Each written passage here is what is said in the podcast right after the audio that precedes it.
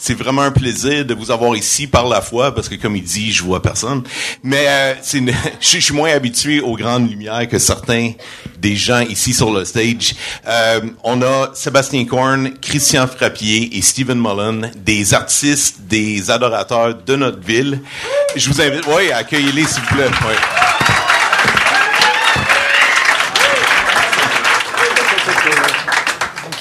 Yes, fait que ce soir, vraiment, on a un sujet palpitant qu'on veut euh, explorer ensemble. On veut parler d'art, d'adoration. On veut euh, explorer c'est quoi les, euh, les implications de, de nos pratiques de foi. Euh, ils ont des fois sur euh, notre façon d'être euh, en société également. Fait qu'on veut vraiment avoir une discussion qui, qui est de long en large, puis, puis qui va explorer des choses vraiment intéressantes. Mais avant d'aller dans le sujet même, vraiment ce soir, ce qu'on veut faire, c'est qu'on veut humaniser la conversation. On veut parler des êtres humains qui sont ici sur le stage. On veut connaître un peu Sébastien, Christian, Steven. On veut. euh, je m'intéresse vraiment à savoir euh, comment vous êtes devenus les gens que vous êtes. Comment vous êtes devenus les adorateurs, les artistes. Quels ont été des, des moments euh, vraiment formateurs pour vous? Euh, J'aimerais, Sébastien, est-ce que ça tenterait de commencer nous nous parler un peu de d'où tu viens, comment tu es devenu qui tu es? Euh, moi, euh, je suis un, un Français hybride québécois. Euh, qui, ça fait maintenant 16 ans que je suis ici au Québec, euh, né en France, dans le sud de la France, à Marseille, euh, Aix-en-Provence plus précisément. Et j'ai commencé le piano à l'âge de 6 ans. Euh, à l'âge de 14 ans, j'ai voulu abandonner parce que c'était pas cool de jouer du Beethoven quand t'es ado. Et euh, j'ai donné ma vie à Dieu à 15 ans. Je commençais à suivre Jésus. Et à ce moment-là, euh, j'ai réalisé que je pouvais servir Dieu avec euh, avec euh, ce qu'il avait mis dans mes mains, mon amour pour la musique. Et euh, je me suis, après des études scientifiques en fait, un deck scientifique, je suis allé euh, à l'université en musicologie, étudiant en musicologie. J'ai commencé ma maîtrise en musicaux. Et après ça, donc euh, après quatre années, arrivé ici euh, pour étudier euh, la théologie, euh, donc un baccalauréat en théologie. Et j'ai là, j'ai commencé à, à monter un, un, collectif en fait au sein de la, du groupe de jeunesse qui, est, qui était Impact Jeunesse donc sur la rive sud euh, de Montréal et qui est devenu le groupe Impact finalement. Ouais. Euh, avec euh, trois albums maintenant, plus un single, plus euh, ben, des, quelques tournées euh, en Europe, tout ça, des, des titres aussi qui, qui font le tour du monde aussi. Et qui prochainement d'ailleurs, on a le 20 septembre, a la chanson Mon secours est en toi, qui est une chanson qui est chantée un petit peu partout, va être oui. traduite en anglais, sortie par un label de musique américain qui s'appelle Integrity Music. Donc euh, c'est ça. Et puis là, actuellement, je suis donc le pasteur euh, en charge de tout l'aspect créatif, donc directeur de création à l'Église de la Chapelle à Montréal. Absolument. Voilà. Merci, merci euh, Sébastien. Euh, j'ai oublié de t'introduire, oui, en tant que pasteur à la chapelle. Christian Frappier, je vais faire un petit peu mieux. Tu es, tu conduis la louange à l'église du plateau, puis tu as aussi beaucoup de créations en ton nom. Donc, euh, Oui, oui, oui. Euh, je pense que c'est ou c'est c'est évident que c'est une introduction, mais je pense, comme on disait tout à l'heure, que en fait, ce, ce qu'on est fait en fait ce qu'on ce qu'on devient et ce qu'on projette aussi au sein de l'Église. Et vous allez voir tout au courant, je pense, de la soirée, vous allez voir que ce qu'on la façon dont on s'est construit fait en sorte qu'on pro- projette ou on propose un art ou une forme d'art qui est en lien avec d'où on vient. Euh, je, je, je, je ne suis pas né dans une famille chrétienne, je viens d'une famille vraiment québécoise d'ici qui a rejeté Dieu pleinement et qui l'assumait avec, euh, avec panache. Et euh, par contre, j'ai été vraiment touché par la musique à l'âge de 7 ans. Mon père euh, enseignait le théâtre. Ma mère a, a enseigné la musique aussi. Donc, il y avait vraiment, on était vraiment dans un terreau qui était fertile à la musique et à l'expression, je dirais. Mon père est devenu dramaturge, j'ai écrit plusieurs pièces de théâtre, des livres. Donc, l'expression a toujours été très importante au sein de la famille. Mais très tôt, euh, à l'âge de 16, 6, 7 ans, j'ai été euh, frappé de plein fouet par la musique. Certains peut-être vont la, connaître. De Mo, Ennio Morricone au grand, à- au grand écran et tout ça, puis à quel point ça pouvait, la musique devenait une espèce de, de canal, une façon dont ça pouvait rejoindre l'âme sans même avoir de mots. Et c'est une puissance inouïe. Alors, Et ensuite, on grandit avec tout ce qui se fait comme musique. Euh, j'ai, découvert Springsteen à l'âge de 12 ans. Je pense que j'ai passé à peu près à travers toutes les phases possibles et inimaginables. J'allais étudier la musique à l'âge de 17 ans à Berkeley, à Boston pour ensuite revenir et former un, band ici euh, euh, avec des Américains qui sont venus s'installer ici. La musique de louange, en fait, moi je suis venu à cette rencontre avec le Christ, j'avais 27 ans. La musique de louange n'avait jamais fait partie de ma, de ma, de ma vie. Et, euh, je peux vous dire d'emblée au départ que c'est pas quelque chose qui m'a attiré dès le départ, en fait. J'ai toujours eu un peu de difficulté. Ça a été difficile pour moi de faire ce passage. Il y a eu quelques, quelques personnes importantes. Euh, que ce soit Ortega parce qu'il y a un côté contemplatif, euh, Kirkland parce que c'était le gospel, mais j'avais de la difficulté à, me trouver dans la musique de louange. J'avais tout un arrière-plan de musique et puis d'expression musicale. Donc ça a été difficile pour moi de... Mais j'étais tellement touché par... Quand on vient à Dieu à 27 ans, c'est que on est, on, c'est pas un hasard. Hein? Et, et, nos yeux s'ouvrent sur quelque chose qui est infiniment plus grand que la musique. En fait, dans l'église, je voulais, je voulais rien savoir de la musique. J'en faisais tellement, j'étais musicien professionnel, je le suis encore. Mais j'avais pas envie de jouer, j'avais pas envie de chanter, j'avais juste envie de boire les paroles de la vérité. Et c'est ce qui m'a transformé. La musique est venue plus tard dans un esprit de service et aussi parce que c'est ce que j'étais. Mais euh, voilà, euh, on, tout au cours de ce, ce partage-là, il y a des choses qui vont venir, mais ce que je voulais dire, c'est que ensuite, j'ai, je me suis, euh, j'ai servi dans l'Église et puis euh, maintenant, euh, je suis depuis le démarrage d'une église sur le plateau Mont-Royal, qui, qui s'appelle l'église du plateau Mont-Royal, une centaine maintenant, en plein cœur de, du plateau. Et voilà, je suis là et je suis un des trois pasteurs en fait. Et j'aime pas dire que je suis pasteur. Je sais pas si Pourquoi autres, parce que c'est pas quelque chose que je voulais, que je cherchais en fait. Mm. Je, je m'identifiais à la musique, je voulais être un musicien, j'ai toujours voulu être un musicien. J'ai pas cherché de pasteur, mais finalement je remplis euh, les tâches d'un pasteur, c'est-à-dire je fais de la musique, j'enseigne le dimanche, je fais je fais du, du, du biblical counseling, je fais à peu près tout ce qu'un pasteur. Alors il faut que je l'accepte, hein, le terme. je vais le prendre, mais c'est pas quelque chose que je cherche. Et des fois quand quelqu'un, voici mon pasteur, je suis comme oh non, je suis presque gêné. Tu t'identifies plus comme un artiste tout simplement là. Ben, comme un être humain qui aime Dieu. Tu sais, le titre me rend mal à l'aise. Ouais, en fait, c'est bon, quelqu'un bon. qui a été touché puis qui vit autrement. Tu sais. Je serais euh, curieux de ton ennéagramme. Mais on parlera pas de ça ce soir. C'est bon. Stephen Mullen, euh, euh, directeur de louange à l'église Saint Peter's Anglican, une église euh, principalement anglophone, mais qui a beaucoup de, de, de Français intégrés au courant des services. toi, peux-tu nous parler un peu de comment tu es devenu l'artiste que tu es? Comme l'Église, je suis aussi principalement un anglophone, donc euh, voilà. Je suis d'originaire de Nouvelle-Écosse. Euh, comme beaucoup de mes, les, mes deux collègues ici à côté, j'ai commencé de la piano. Peut-être c'est clé ça. Euh, j'ai commencé de la piano à, à 6 ans. Euh, pas comme Sébastien, je n'ai jamais abandonné le Beethoven à 14 ans, mais j'ai continué. Euh, j'ai, continué à, fini, à finaliser mon baccalauréat en musique en piano à Dalhousie University et je suis venu à Montréal en 90 pour étudier à McGill mon maîtrise en composition. Alors, je suis arrivé ici, euh, c'est ça, euh, et j'ai appris le français après de venir ici. Donc, euh, et euh, voilà, ça m'a donné, parce que j'ai pensé, je vais être ici à Montréal peut-être deux, trois ans, je devrais apprendre un peu la langue, peut-être ça va me sauver une journée, voilà.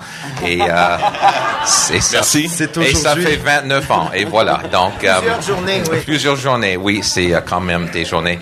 Um, en même temps qu'il y a une histoire de, de et, et, dans ça au cours de route, voilà, il y avait de la musique classique. J'étais euh, impliqué dans le dans le jazz band, donc la musique de jazz, et, euh, et ici à Montréal euh, dans la musique gospel avec Java Gospel Choir et Carol Bernard et euh, d'autres regroupements comme ça. Mais en même temps, commençant encore à 6 ans, j'étais toujours dans l'église. Donc euh, ma famille était, on, chaque dimanche, on était là, mais premièrement en église unie, plutôt euh, euh, une église qui était dans notre environnement et mes parents étaient frappés euh, d'aller à une église pentecôte. Donc, à l'âge, à l'âge d'à peu près 5 ans, on a changé notre église pour une église euh, pentecôte euh, à Halifax.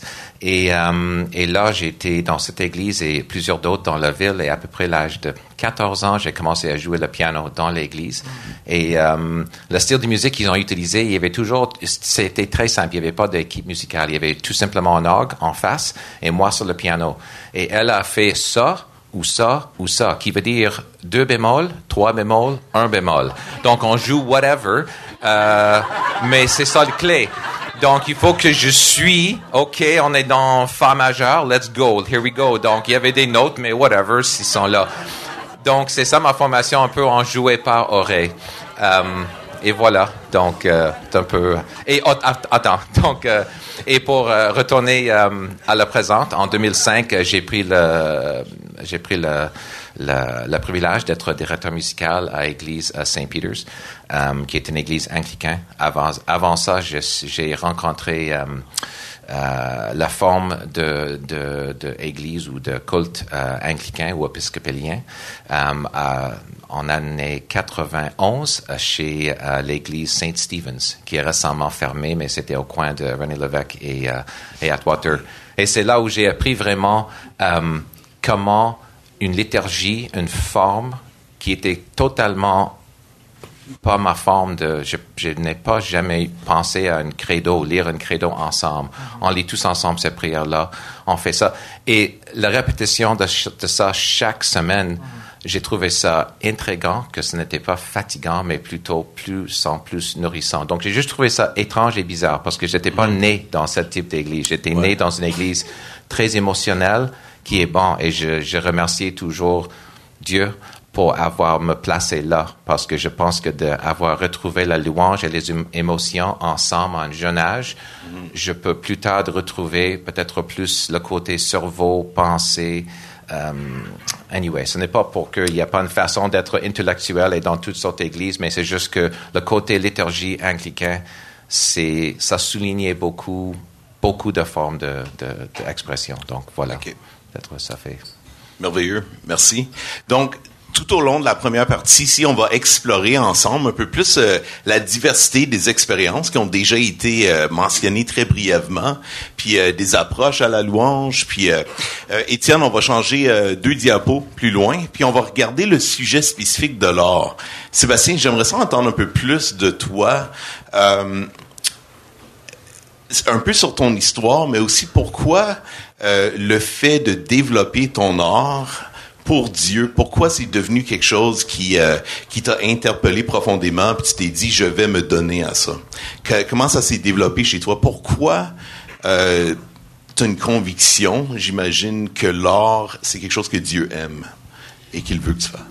Euh, plusieurs pensées par rapport à ça. La, la première chose, je dirais, c'est je savais que j'avais quelque chose dans les mains. Euh, j'avais un intérêt pour ça. Euh, certains diront peut-être un don ou un talent, tout ça. Puis euh, j'essayais de répondre par obéissance, si tu veux, à ce que Dieu nous dit. Jésus nous dit, ben, les talents que tu as, fais-les fructifier. Mm-hmm. Donc ça, c'était une de mes premières approches finalement à, travers ça. Dans, dans mon parcours, j'ai découvert que je pouvais servir Dieu avec la musique, avec ce talent-là. Euh, plus tard, après, j'ai commencé à me définir. Tu sais, pour moi, l'art, c'est un grand mot. Euh, je, je préfère des fois parler d'artisan. Euh, de, cette notion-là que j'ai un outil dans les mains, puis j'essaie d'être un bon artisan. D'ailleurs, dans l'histoire de la musique, euh, puis même surtout dans l'histoire aussi de la peinture, euh, quand on regarde les, les peintres de la Renaissance, ils n'avaient pas forcément euh, la notion d'artiste, c'est l'espèce de démiurge, un petit peu l'artiste, sais, qui, euh, comme Beethoven, pour venir à lui. Ouais. Euh, Beethoven, Beethoven ce soir. Les, les, en fait, les artistes avant, c'était avant tout des artisans.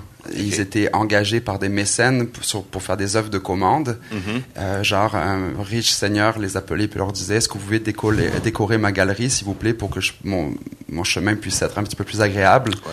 Et euh, eux, ils n'avaient pas forcément conscience de faire de l'art. Pour eux, ils étaient des artisans, mais après, à travers des siècles après, on se rend compte qu'il y, y, a quelque chose, il y a, euh, il y a quelque chose qui est au-delà de l'artisanat. Donc moi, si tu veux, je me définis comme un artisan. Après, je laisse aux autres le, le, soin de définir si pour eux c'est quelque chose d'artistique. Mm-hmm. euh, J'aime la définition de, j'aime beaucoup cette définition-là, mais j'aime aussi la définition d'un de mes amis qui a fait un, euh, qui est chrétien, qui a fait un doctorat euh, en art justement à l'université du, Québec à Montréal. Euh, un doctorat, il a fini en fait toute son exposé. On parlait, il s'appelle Théva Flamand, et il m'a dit le résumé de sa thèse, c'est l'art, c'est la transparence au sacré. C'est c'est quelque part, c'est tu peux apercevoir Dieu, et puis c'est là que on revient peut-être à, la, à la théologie, Romains 1, la, la, la, révélation qui est une rénovation universelle. Euh, tu peux apercevoir Dieu derrière l'art. Il y a quelque chose qui nous touche, c'est notre âme en fait qui vibre et qui soupire vers quelque chose de plus en fait. Et euh, bon, c'est à travers Jésus-Christ après qu'on peut connaître vraiment Dieu. Mais l'art pour moi, c'est cette fenêtre-là au sacré, cette espèce de vitrail finalement. On aperçoit derrière, il y a une lumière, mais on ne le voit pas encore. Merci. Peux-tu nous répéter cette définition? L'art, c'est la transparence au sacré. La transparence au sacré. Oui.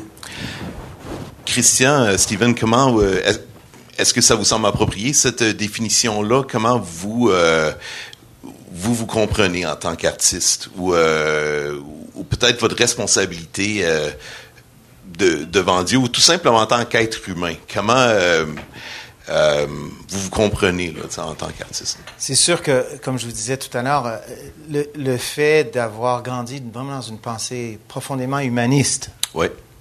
l'art est totalement dissocié de Dieu. Mm-hmm. L'art en soi est autonome. L'art, un critique d'art va apprécier quelque chose, il, n'aura pas le, besoin, il ne sent pas le besoin de l'attribuer à, à, quelque chose de plus grand. Donc, euh, et, et c'est pour ça que l'art en soi est, je pense que c'est une espèce de goutte d'eau que Dieu nous a donnée pour nous rappeler qui il est. Ça fait partie de cette révélation générale. Et, euh, et, et en fait, pour moi, la conversion, c'est de finalement attribuer ce qui est un, une œuvre d'art à son auteur. Hein. Alors quand quelqu'un se convertit, c'est qu'il reconnaît quelque chose qui était déjà beau, mais qui enfin peut le dire, c'est lui qui l'a créé. Il l'a créé pour telle, telle chose, il y a des choses qui nous échappent. Mais pour moi, ça, c'était le grand changement. Alors, mon rapport avec l'art, il est aussi séculier qu'il ne l'a jamais été que chrétien. C'est-à-dire que, comme je l'ai dit, l'art en soi, il, euh, il n'a pas besoin de notre appréciation, il n'a pas besoin d'être instrumentalisé par l'Église pour qu'il ait un sens, pour qu'il soit beau, il n'a pas besoin d'être rendu pudique pour qu'on l'accepte. En soi, l'art, c'est un don. Je pense que, d'une part, Dieu n'a pas besoin de notre art, lui-même a tout créé. L'art qu'il nous donne, c'est pour en fait qu'on puisse le célébrer, qu'on puisse euh, apprécier les beautés qu'il nous a données. Mais euh, je, faisais une recherche, est-ce que Dieu a besoin de notre musique pour se sentir? Et, finalement, je, vois bien qu'il se suffit à lui-même, mais en même temps, il nous a donné ce cadeau. Et puisqu'on est fait à l'image de Dieu, il nous est impossible de ne pas créer. Alors, c'est ça. Pour moi, c'est le, c'est le rachat. En fait, euh, il n'y a rien de plus triste d'être devant, euh, je veux dire, que ce soit une peinture ou que ce soit l'immensité, puis de dire, mais que c'est beau. OK, on continue. Mais là. De n'avoir personne à remercier. exactement. Et puis d'entrer en communion, cette transcendance, c'est comme le filtre se lève, puis tu dis, on te l'attribue. Et quelle chose extraordinaire. Alors, c'est ça qui s'est transformé en moi. C'est que finalement, on attribue toutes ces choses. Et vous savez, l'art, vous n'avez qu'à regarder The Voice et tout ça. Je veux dire, tout est tellement maintenant maîtrisé que Dieu n'est plus quelque part là-dedans. Oui, il y a le talent de base, mais il y a tellement, il faut tellement travailler fort que euh, euh, Dieu devient presque. Euh, mais tandis que nous, on peut, on peut avec plaisir lui attribuer toutes ces choses-là, puis en espérant, ben, sinon disparaître, lui remettre ce qui lui revient. Sébastien, tu voulais rajouter quelque chose? Euh, Oui, je, euh, quand tu parles de, de beauté, euh, ça me fait penser à. En ce moment, je suis en train de lire un livre de N.T. Wright, Simply Christian. Mm-hmm. Et pour ceux qui l'ont lu peut-être ici, ça m'interpelle énormément. Je réfléchis beaucoup à la, à la, beauté. En fait, j'ai lu aussi un livre de Makoto Fujimura, qui, qui est un spécialiste théologien, historien de l'art, tout ça. L'intersection entre la foi et les arts, pour moi, m'intéresse beaucoup, me stimule. Et puis cette idée qu'on a besoin de la beauté euh, dans nos vies et euh, que la beauté en fait est un écho de la voix de Dieu. Euh, N.T. Wright en fait il dit qu'il y a quatre aspirations profondes à l'être humain. Euh, le premier c'est la, la soif de justice. On voit que le monde fonctionne pas comme il devrait fonctionner, puis on a envie de faire quelque chose. Euh, la soif de relation, les relations, entretenir des relations avec les gens. Euh, troisième, c'est une soif de transcendance et de spiritualité. Quatrième, c'est un craving pour le, tout ce qui est la beauté. Et ça, en fait, ce sont des échos de la voix de Dieu. Donc, les gens, en fait, quand ils ont, quand ils sont en contact avec une œuvre d'art, ce qu'ils ne savent pas, c'est que c'est l'écho de Dieu quelque part, la voix de Dieu qui, qui résonne pour eux. J'avais j'ai pas eu le temps de prendre mes notes. Excellent. Ah, c'est vraiment, euh, c'est, c'est déjà tellement riche.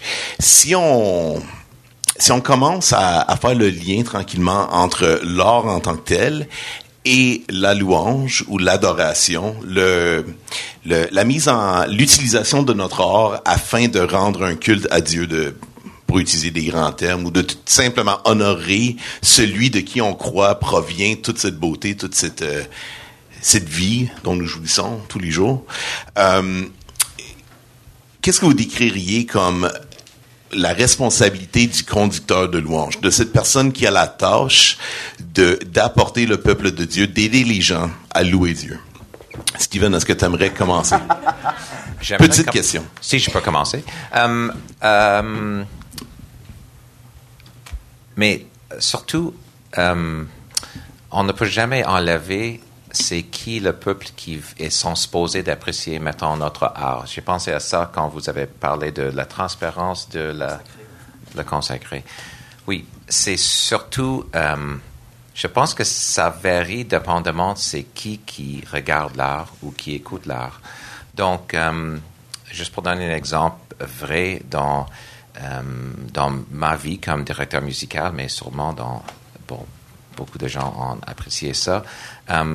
Il n'y a pas une façon à dire que le façon de faire, si je garde ça simple, le façon de faire le louange qui va être bien pour un certain groupe n'a aucun rapport avec un autre groupe.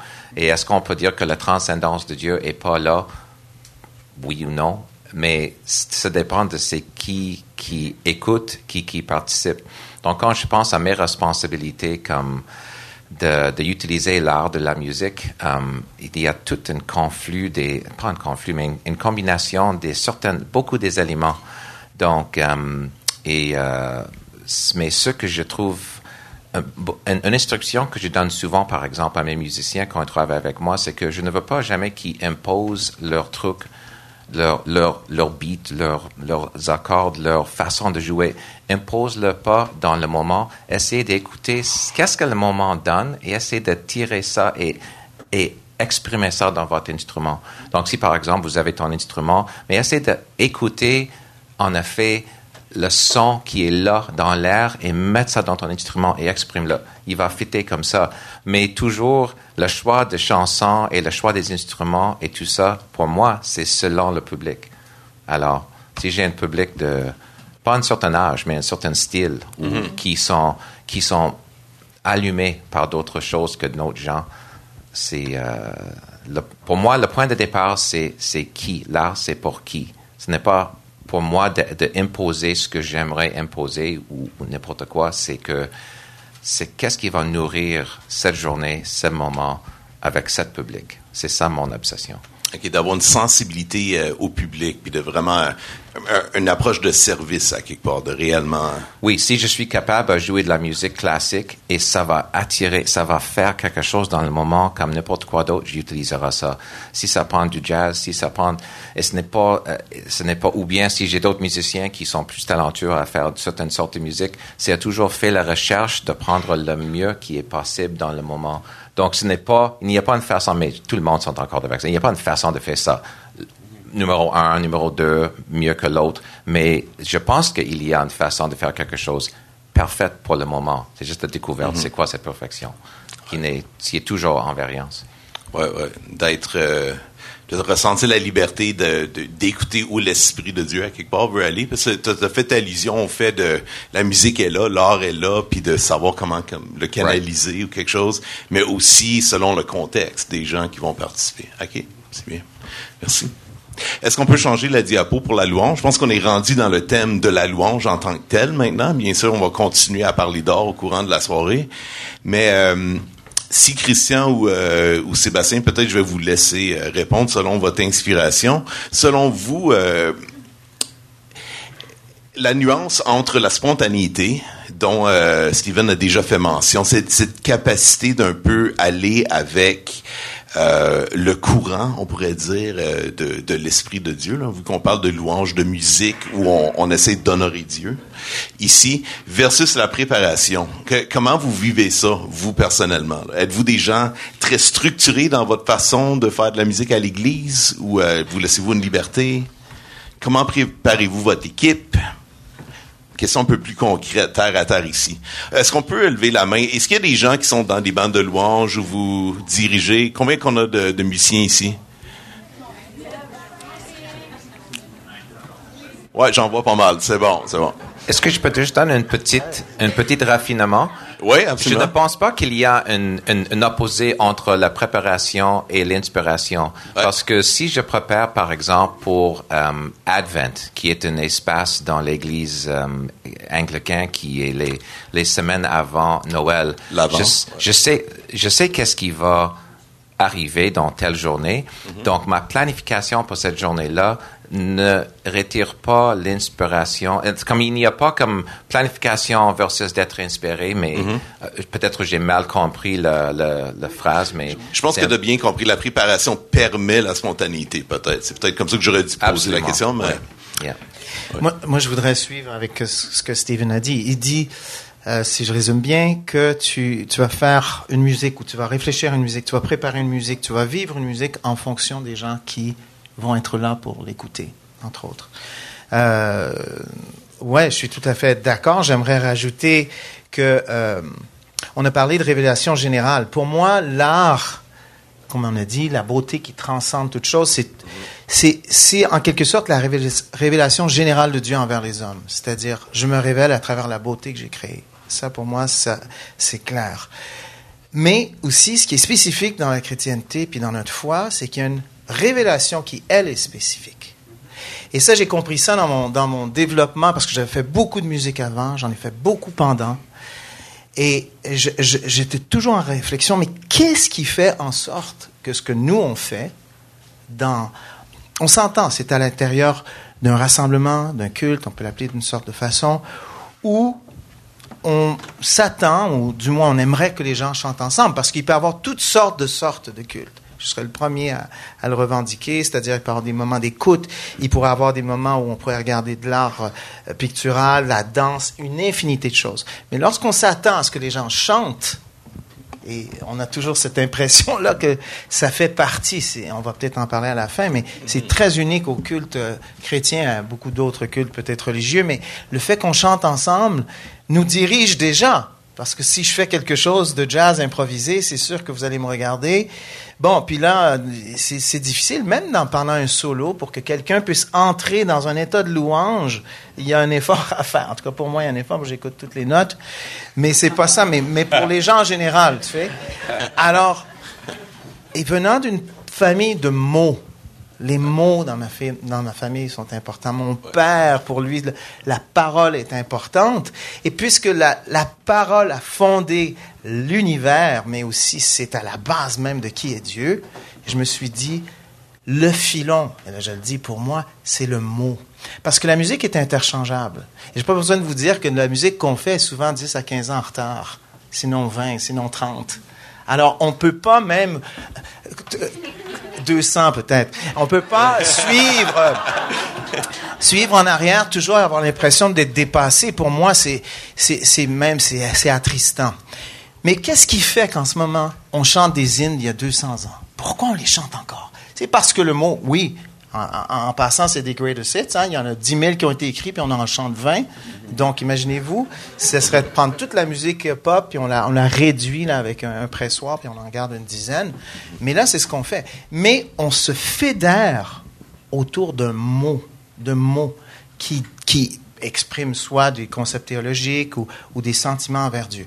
Alors pour moi, c'est devenu très clair que le mot était mon, le fil rouge. Celui qui allait me tenir à travers toutes ces années où j'étais frustré, je trouvais la musique mauvaise, où je la trouve encore mauvaise, que je ce que je fais c'est parfois mauvais, j'ai pas de répertoire, j'ai, il manque, je- pour moi c'est souffrant, il y a une partie souffrante. Parce que il n'y a pas de littéraire dans la, dans, dans- parmi nous. La plupart d'entre vous, les parents disent allez, soyez de bons ingénieurs. Il y a très peu de gens qui sont en journalisme. Merci. Il y a des nouvelles, il y a des nouveautés. Donc la parole a été évacuée. Beaucoup de nos milieux. Ça, je vous apprends rien. C'est pour ça que les intellectuels parmi nous, euh, et on a besoin de ça. C'est ça qui, c'est ça qui crédibilise aussi notre parole. Et c'est pour ça que le mot, pour moi, est devenu tellement central dans ma démarche depuis 25 ans. Je cherche des mots qui me percent. Si, en plus, il y a une musique qui me, qui me jette par terre, c'est le jackpot, comme on dit. Donc, je- j'essaie de juxtaposer des mots et des concepts de Dieu les plus larges possibles.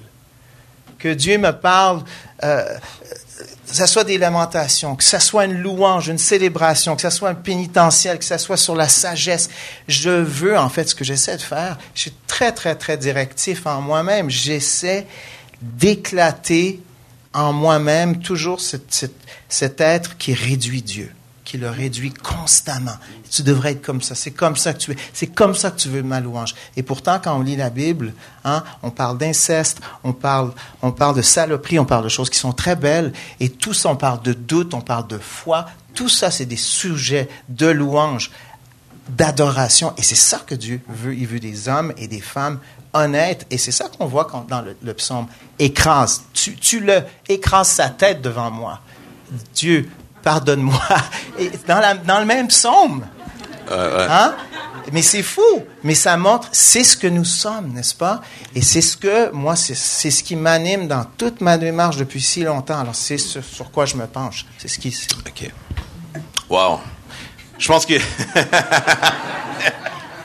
Je pense que si on a, on a appris quelque chose déjà ce soir, c'est que l'art et l'intellectuel, c'est pas des choses qui sont séparées, certainement. Là. On voit vraiment là, que peut-être euh, c'est des approches, on pourrait dire des approches différentes à des fois la même chose, ou peut-être que l'art, j'aime beaucoup ce que tu as dit, Christian, tu as dit, euh, ça fait exploser ou ça fait éclater un peu le, nos, euh, ce qu'on essaie de rapetisser parfois de, de de Confiner. de confiner. Ouais, ouais. J'ai l'impression des fois que quand on se, on fait confiance purement à la raison, on a tendance, on veut toujours purifier. On, on va de plus en plus petit, de plus en plus étroit. Mais l'art, à quelque part, c'est pas quelque chose qu'on peut parfaitement contrôler. Donc, euh, il y a- si on néglige l'art parmi nous, euh, c'est sûr qu'il y a un grand problème là. Pour le dire euh, très, un peu sans assez d'insistance. Hum, Sébastien, pour toi, c'est quoi peut-être euh, peut-être qu'il y a une image en particulier qui va te venir en tête, mais euh, c'est quoi un des plus beaux moments que tu as vécu peut-être dans euh, dans l'adoration, dans la louange? C'est quoi pour toi un moment où tu as l'impression que peut-être la foule autant que tu te sens comme en connexion avec où l'esprit de Dieu veut aller? Ça a l'air de quoi pour toi? C'est une excellente question. Euh, je valorise énormément dans la. Juste faire un petit pas en arrière. Mhm. Pour moi, la- pour moi, la liturgie, ce qui doit caractériser, selon moi, une, bo- une bonne liturgie, c'est le fait qu'elle soit euh, vraie. Oui. Euh, ou le, les, les mots que l'on utilise, on est des enseignants en tant Mhm. que worship leader, en tant que Ouais. conducteur de louange. C'est pas le- juste la responsabilité du pasteur. Ouais. C'est, euh, nous sommes des enseignants.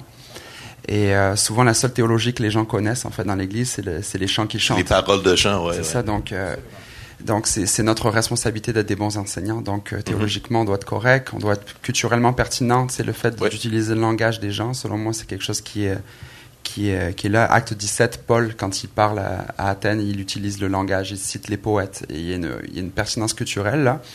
Euh, troisièmement, pour moi, je, mise, je, je donne beaucoup de place à l'excellence aussi dans l'exécution.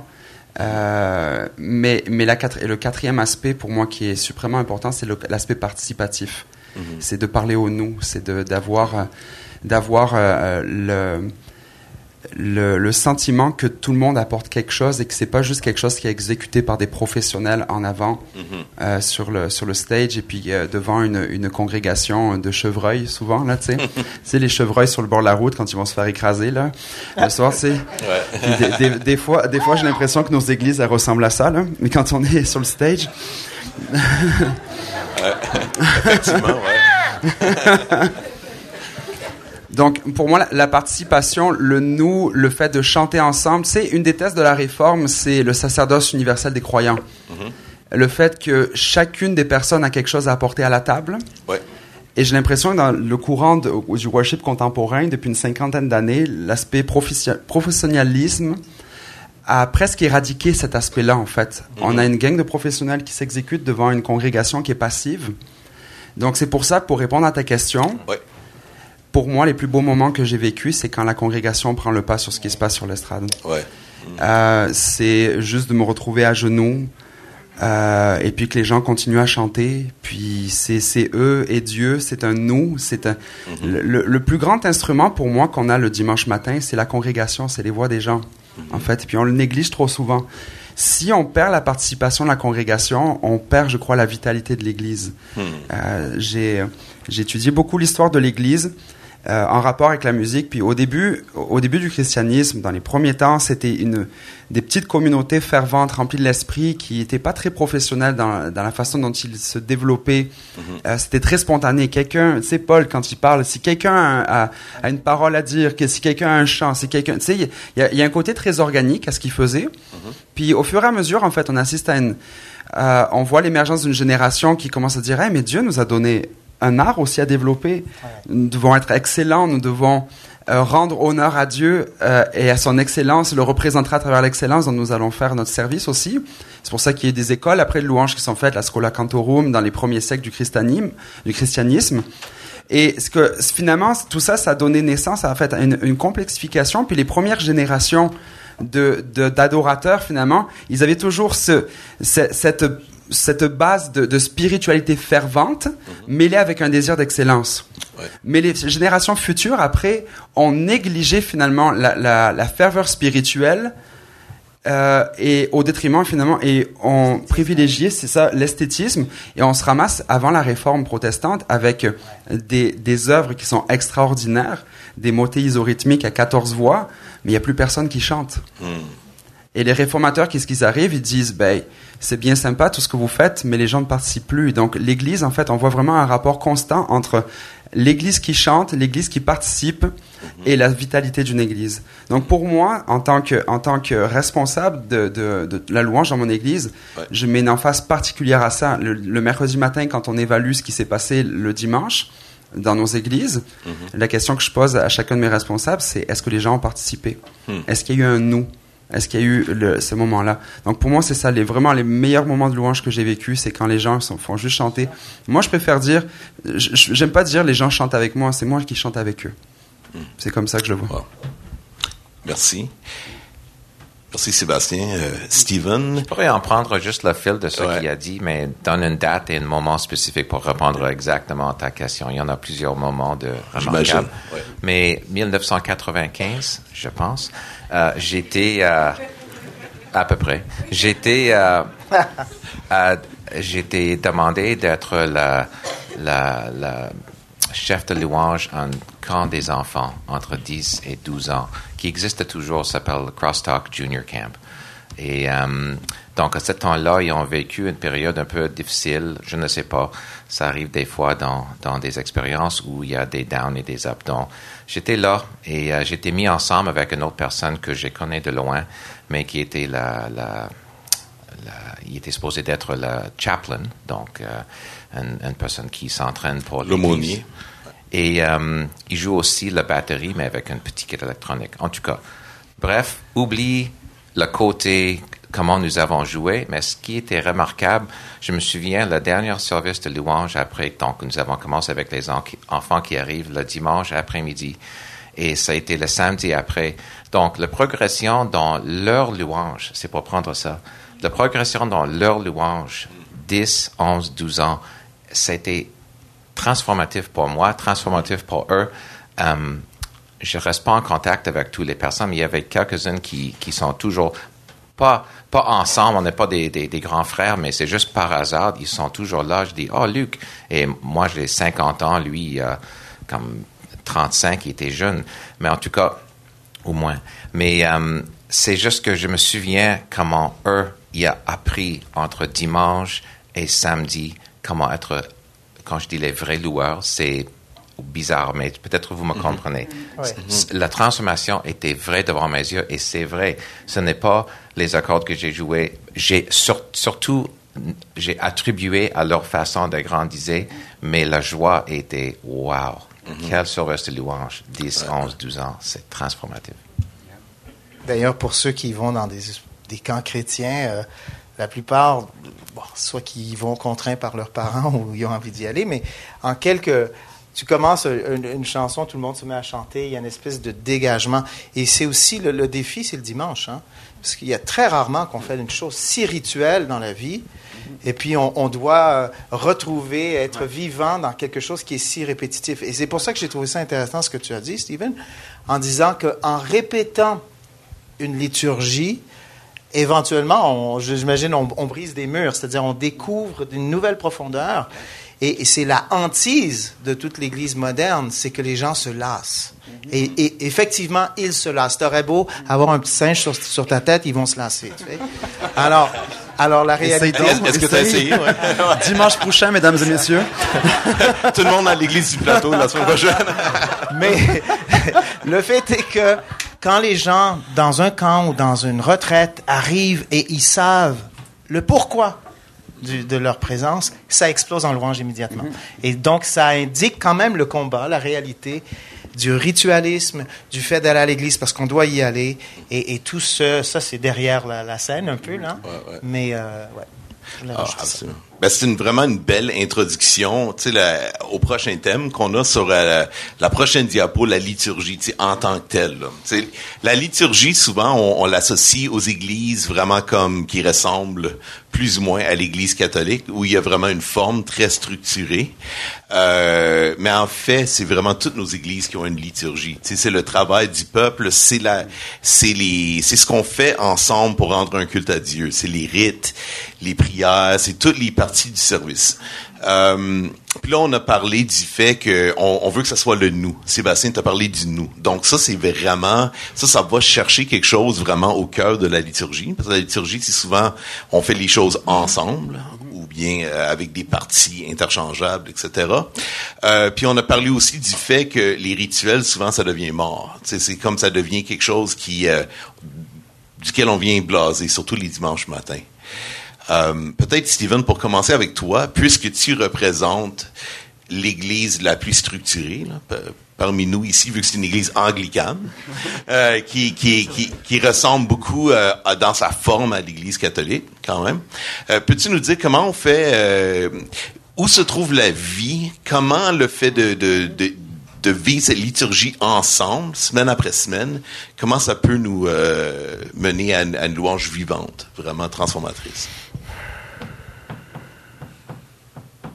Quand c'est ta fête anniversaire, il y a une chanson anglaise qu'on chante ensemble.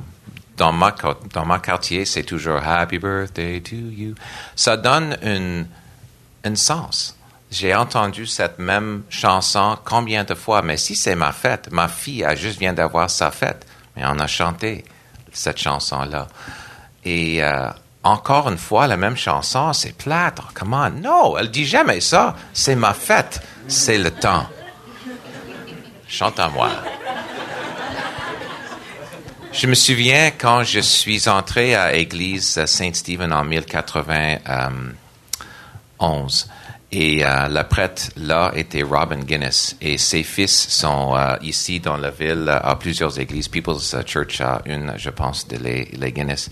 Et euh, aussi, il y a une bar euh, irlandaise qui a des Guinness aussi, mais c'est pas le même Guinness. Um, mais, euh, mais Robin Guinness, je me souviens, donc j'étais Pentecôte et j'ai écouté la, la, la, messe et la façon qu'il avait parlé. Et juste avant qu'il donne um, le pain et, la, et, et le vin, il a dit, I have to say it in English, and now as our Savior taught us, we are bold to pray. Et après ça, il a dit Our Father who art in heaven. Donc la phrase avant And now as our Savior taught us, we are bold to pray. Ça vient pas de l'Église, ah, excusez-moi, ça vient pas de la Bible, mais ça vient de la liturgie. Mais la phrase We are bold to pray. Pourquoi on est bold? How do you say bold? Euh, on, on a l'audace de prier. OK. Mais pourquoi? Mais parce que, donc, j'ai entendu ça la première semaine, mais j'étais là la deuxième, la troisième, la quatrième, continue. Il dit toujours la même phrase avant cette prière-là. Mais why? Mais ce que ça, a entré dans, dans moi que, mais à ce moment dans le service, j'avais entendu le premier cantique, euh, la, la lecture de la Bible, euh, explication, des prières, etc. Il y avait tout un mouvement. Et puis finalement, now, as our Savior's taught us, we are bold to pray. Et chaque fois que j'arrivais là, j'ai réalisé, yes, j'ai vécu quelque chose de nouveau et à nouveau, j'ai l'audace de prier ça. Notre Père qui est aux cieux. Les mêmes mots. Comment ça marche? Parce que ça marche. Parce que j'arrive là, mais c'est nouveau chaque fois que j'arrive là. Et ce n'est pas une répétition. C'est juste une répétition si tu embarques pas. Si c'est ta fête et tu dis, ah, come on, la même chanson, quelque chose de nouveau. Non, c'est parce que c'est là, c'est ma fête. Et, je, et là, il est là. Maintenant, c'est le temps que j'ai l'audace à prier. Our Father who art in heaven, hallowed be thy name. Et la puissance de cette prière n'était jamais aussi puissante que chaque fois que je la rencontrais là. J'avais prié ça depuis combien de fois? Mais finalement, j'ai compris la fête de ce moment-là. Finalement. Merci, Steven. Ouais. Ça répond aux questions? Oui. OK. Ça répond. Il faut digérer maintenant, là. là. Prions ensemble, on y va? ouais, c'est ça. On a l'audace de prier. Ouais, c'est ça. Est-ce que j'ai l'audace de continuer? Euh, donc, euh, Sébastien, peut-être toi, dans ton contexte, euh, la, la liturgie, euh, comment vous la vivez, les parties du, du service, dans le fond. C'est, autant même les, la prédication que les prières, etc. Euh, quand vous créez le service et quand vous... euh,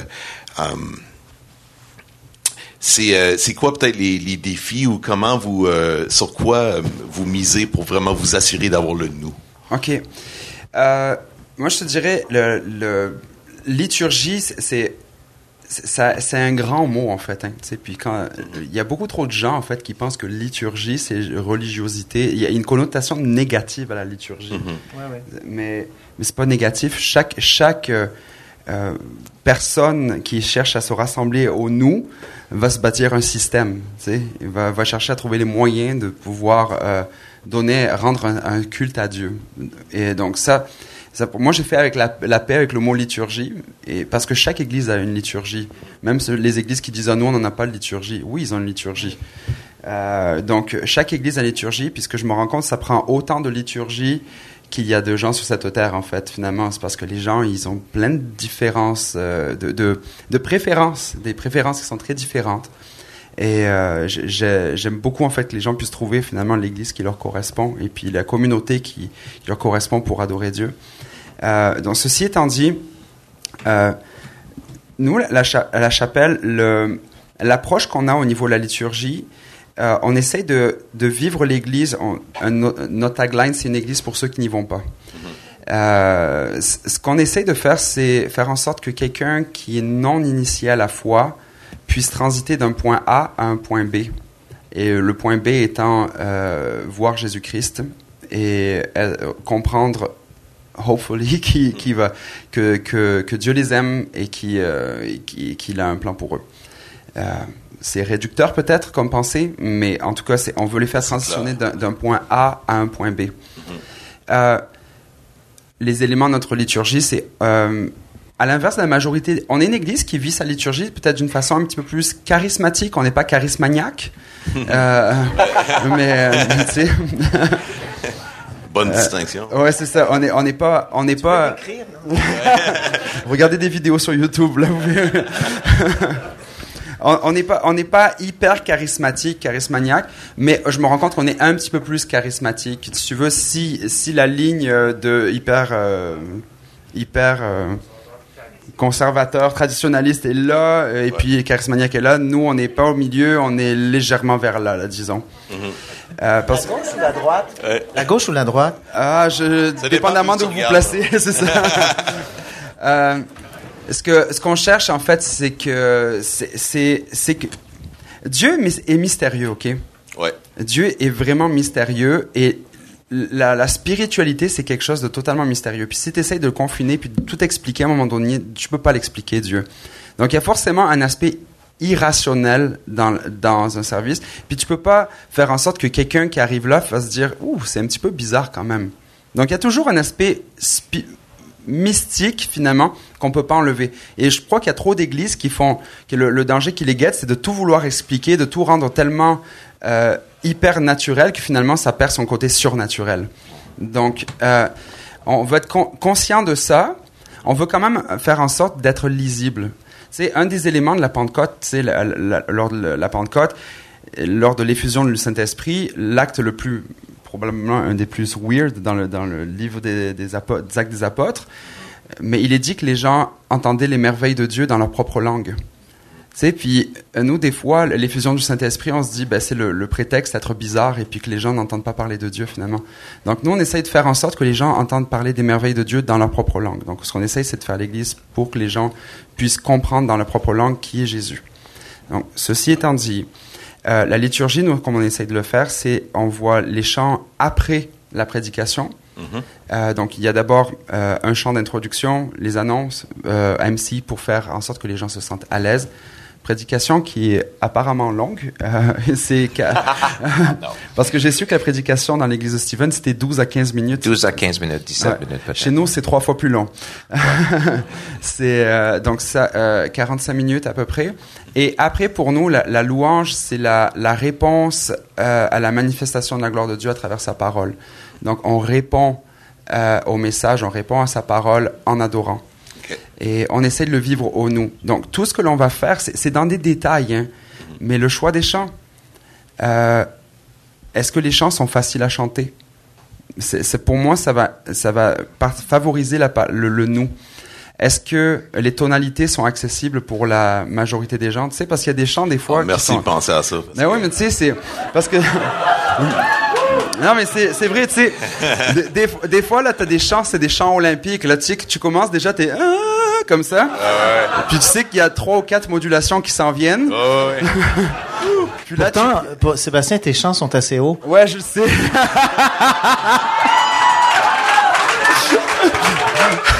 Merci de souligner l'obvious. À ma défense, je les adapte des fois en tonalité euh, inférieure quand je suis à l'église. Sur des albums, j'aime bien, mais quand je suis à l'église, des fois, je, des fois, je les descends. non, mais ce qui est bien, c'est que parce que des fois, ils sont tellement hauts que les filles se sentent à l'aise, c'est leur sweet spot. Donc, euh, Puis, donc puis ça, les gars, on tombe tous dans le Ouais, câble. c'est ça, là, les ouais. gars, ouais. Mais c'est un petit peu la façon de faire pop où les couplets, les couplets sont graves et puis les, les, les refrains ils sont souvent dans l'aigu. C'est à peu près pareil à la géographie. Hein. Tu commences au niveau de la mer et tu finis sur la montagne au refrain. Donc, euh, donc c'est c'est c'est ça la pop. Et voilà. Donc, euh, donc ça, on vise, on vise la participation. On vise la- vraiment la participation des gens. Donc, les, les tonalités, les rythmes. La majorité de nos congrégations là, c'est pas des musiciens. C'est pas des musiciens, je veux dire. C'est et nous, on a, on a la prétention des fois de, de faire la, la musique et puis des trucs compliqués en s'attendant à ce que les gens répondent et puis euh, participent. Mais ils sont largués là. Donc, euh, si si on n'est pas sensible à ça, on va perdre la participation. Donc, notre liturgie, on la, on la veut accessible, à la fois en termes de compréhension pour quelqu'un qui est non chrétien, puis en termes de participation pour l'auditoire qui est là. OK. À Christian. J'ai juste envie de sauter. Ouais, je... Vas-y, vas-y, vas-y. On voit ça, Pas ça sauter parce que je suis frustré, mais sauter dans le bain. Sauter du pont. Je. Sauter du pont. J'avais pas pensé cela. Je crois que c'est hyper intéressant. La liturgie, en fait, c'est c'est la chose la peut-être la plus difficile parce que pour moi, c'est le lien entre le sacré et euh, l'état naturel, c'est-à-dire le profane. D'accord? C'est là où on a une espèce d'image, un imaginaire euh, céleste de Dieu dans sa révélation, dans ses psaumes, dans, dans, dans l'Apocalypse. Et là, on doit parler soit en, en, rappelant ses paroles, en faisant de la musique, en faisant un enseignement. Et c'est là où c'est, c'est là où c'est pénible, en fait, pour moi.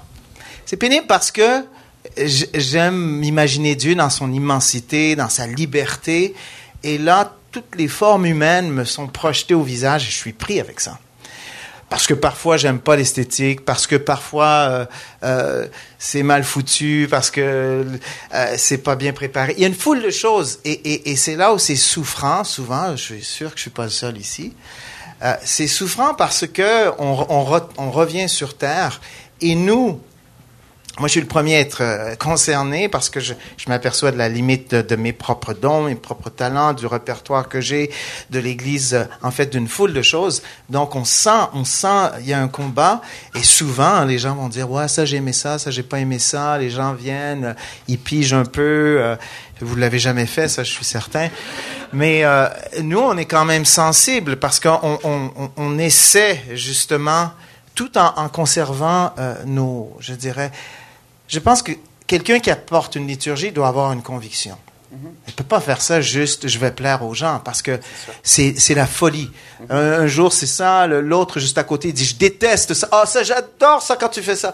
Alors c'est il y a de quoi devenir fou. Alors je pense que les directeurs d'adoration, moi je pense que c'est une des choses les plus importantes, c'est qu'on doit s'ancrer profondément. On doit être des gens qui cherchent la présence de Dieu, mais dans le quotidien, dans tout.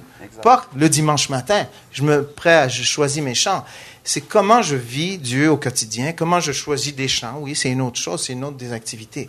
Mais ça, ça, transparaît aussi.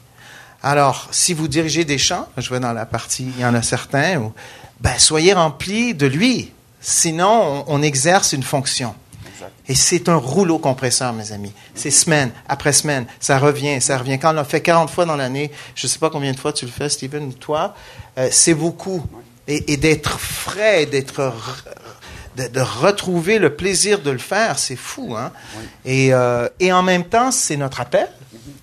Et je crois qu'il doit y avoir des gens qui sont dédiés parce que ce qui est unique dans la liturgie, et je pense que c'est ce qui nous unit, c'est qu'il y a une continuité dans notre pensée. Ce n'est pas fragmentaire. Quelqu'un qui dirige les chants une fois par deux mois ou qui fait, qui, est ingénieur et qui vient et qui dirige un, ensemble de chants, ben, il n'est pas là-dedans. Nous, on est constamment en train de, pourquoi on le fait? Est-ce que c'est approprié? Et ça, je pense que c'est un appel qui est réel. Donc, la liturgie part de gens qui sont consacrés, des gens qui ont envie d'entrer en lien avec Dieu, qui sont continuellement en réflexion et qui ont des convictions. Les convictions, non pas pour écraser les gens, mais tu l'as dit très bien, nous sommes des enseignants. Moi, je crois qu'au 21e siècle, la partie louange, au niveau de l'enseignement, euh, au niveau de, d'entrer en relation avec Dieu, est aussi importante, sinon plus que le pasteur. Désolé, je fais les deux. Mais parce que souvent, je vois, on le voit, les chrétiens qui entendent le même message depuis 20 ans, ils sont un peu comme, ok, je connais la chanson. Et la louange, par contre, elle vient, elle peut, pas toujours, peut permettre, et tu as dit, c'est la théologie dans, laquelle les gens se retrouvent. Donc, je pense que notre rôle est plus grand que jamais, il faut le prendre plus au sérieux que jamais, avec la multiplicité de choses dont on a parlé, mais euh, pour moi, la liturgie, c'est d'être là. Mm-hmm lui, il est là tout le temps. Il est immanent, transcendant. Et moi, je suis là et je vous regarde et je pense à lui qui est là et je pense à mes amis musiciens et, tout ça se passe en même temps. Ça, c'est une liturgie. Et j'essaie, j'essaie de nous amener, de nous sortir, de dire Dieu est immense, mes amis. Il y a besoin qu'on entre. On a besoin de lui. Et ça, ça, les gens le, ressentent. Ils le vivront à leur façon. et je me dis, ça peut paraître dur, mais si les gens ne comprennent pas cette démarche-là, ben, ils peuvent aller à la chapelle. mais c'est vrai, c'est vrai. Là, je savais que j'amenais un, un ou, ou inversement. je suis d'accord avec toi hein, en ce moment. je sais, mais c'est ça la complémentarité parce que c'est des angles différents. Dieu, c'est un diamant à, à des milliards de facettes. Donc, ce qui, ce qui, ce qui m'anime, c'est de voir que Sébastien et Steven, et c'est pour ça qu'on est là, on prend ça au sérieux. Mhm. C'est sérieux. Alors, on, on, vient ensemble et puis c'est super qu'on peut se partager comme ça, mais c'est à vous aussi de prendre ça au sérieux à votre tour, de vous investir dans la louange comme on essaie de le faire. Hmm. Wow. C'est vraiment bon. Euh, je pense que ça, ça introduit encore bien notre prochaine et dernière étape avant l'entracte. Juste que vous sachiez, dans quelques minutes après les prochaines questions, on va prendre une pause de 20 minutes pour aller se rafraîchir. Puis ensuite, on va regarder un peu les résultats du sondage euh, qu'on vous a donné tout à l'heure. Puis ensuite, c'est le, temps pour la pause de questions. Donc, pour ceux d'entre vous qui êtes nouveaux, prenez des notes planifiez, posez euh, à un de nos conférenciers votre question à la suite de la pause. Fait que euh, gardez ça en tête. Mais vraiment. C'est la partie que je préfère, celle-là. Oui, absolument. C'est pour ça vraiment on va on va se rendre, on va parler un peu de consumérisme et de la quête de transcendance, juste pour finir ici avant qu'on prenne une pause. Euh, mais ce que tu viens de dire, Christian, c'est euh, c'est c'est vraiment intéressant parce que tu dis c'est à chacun de nous la responsabilité. Puis aussi le fait, on a parlé du fait que le c'est très important le côté louange, le côté adoration de parce que c'est une vie d'adoration. Puis euh, fait que je pense que je suis pas en train de trop rajouter de dire qu'à quelque part c'est ça fait partie des choses importantes qui nous transforment en tant qu'individu, en tant qu'humain, en tant que chrétien, c'est de façon qu'on approche Dieu, qu'on le loue, euh, qu'on apprend à le connaître à travers la louange, ça nous transforme. Donc cette transformation là, c'est pas juste pour nous personnellement, c'est aussi pour la société. Fait que dans les prochaines minutes, j'aimerais qu'on parle de l'art et de la louange, de la liturgie, mais pour son impact sur nos vies, puis comment ça devrait avoir un impact en dehors des murs de l'Église. Parce que c'est facile de juste parler de louange les dimanches matins, on garde ça à l'intérieur, on se comprend bien, sais, le mot louange, sérieusement là, sais, en dehors des murs de l'Église, c'est quoi cette affaire là C'est pas euh, ça mange quoi en hiver? C'est un band québécois. Les Louanges, c'est un band québécois très bon en passant. Ouais? Ouais. Bon, OK, super. non, les louanges, ouais, c'est vrai, mais tu sais, un service de louange. Mais c'est ça, fait que l'idée, c'est... euh, on parle de... On a quand même trois sortes d'églises différentes. On a des styles différents qui s'exercent dans les églises. Mais il y a plein de styles de louange aujourd'hui. Euh, ça, puis l'esprit de consommation. Tu sais, parce que, comme on a dit, si tu connectes plus avec ce qui se passe dans l'autre église, ben, tu peux aller là-bas. tu sais. Si tu connectes mieux avec ce qui se passe dans une église plus liturgique, traditionnelle, ben, voilà là-bas.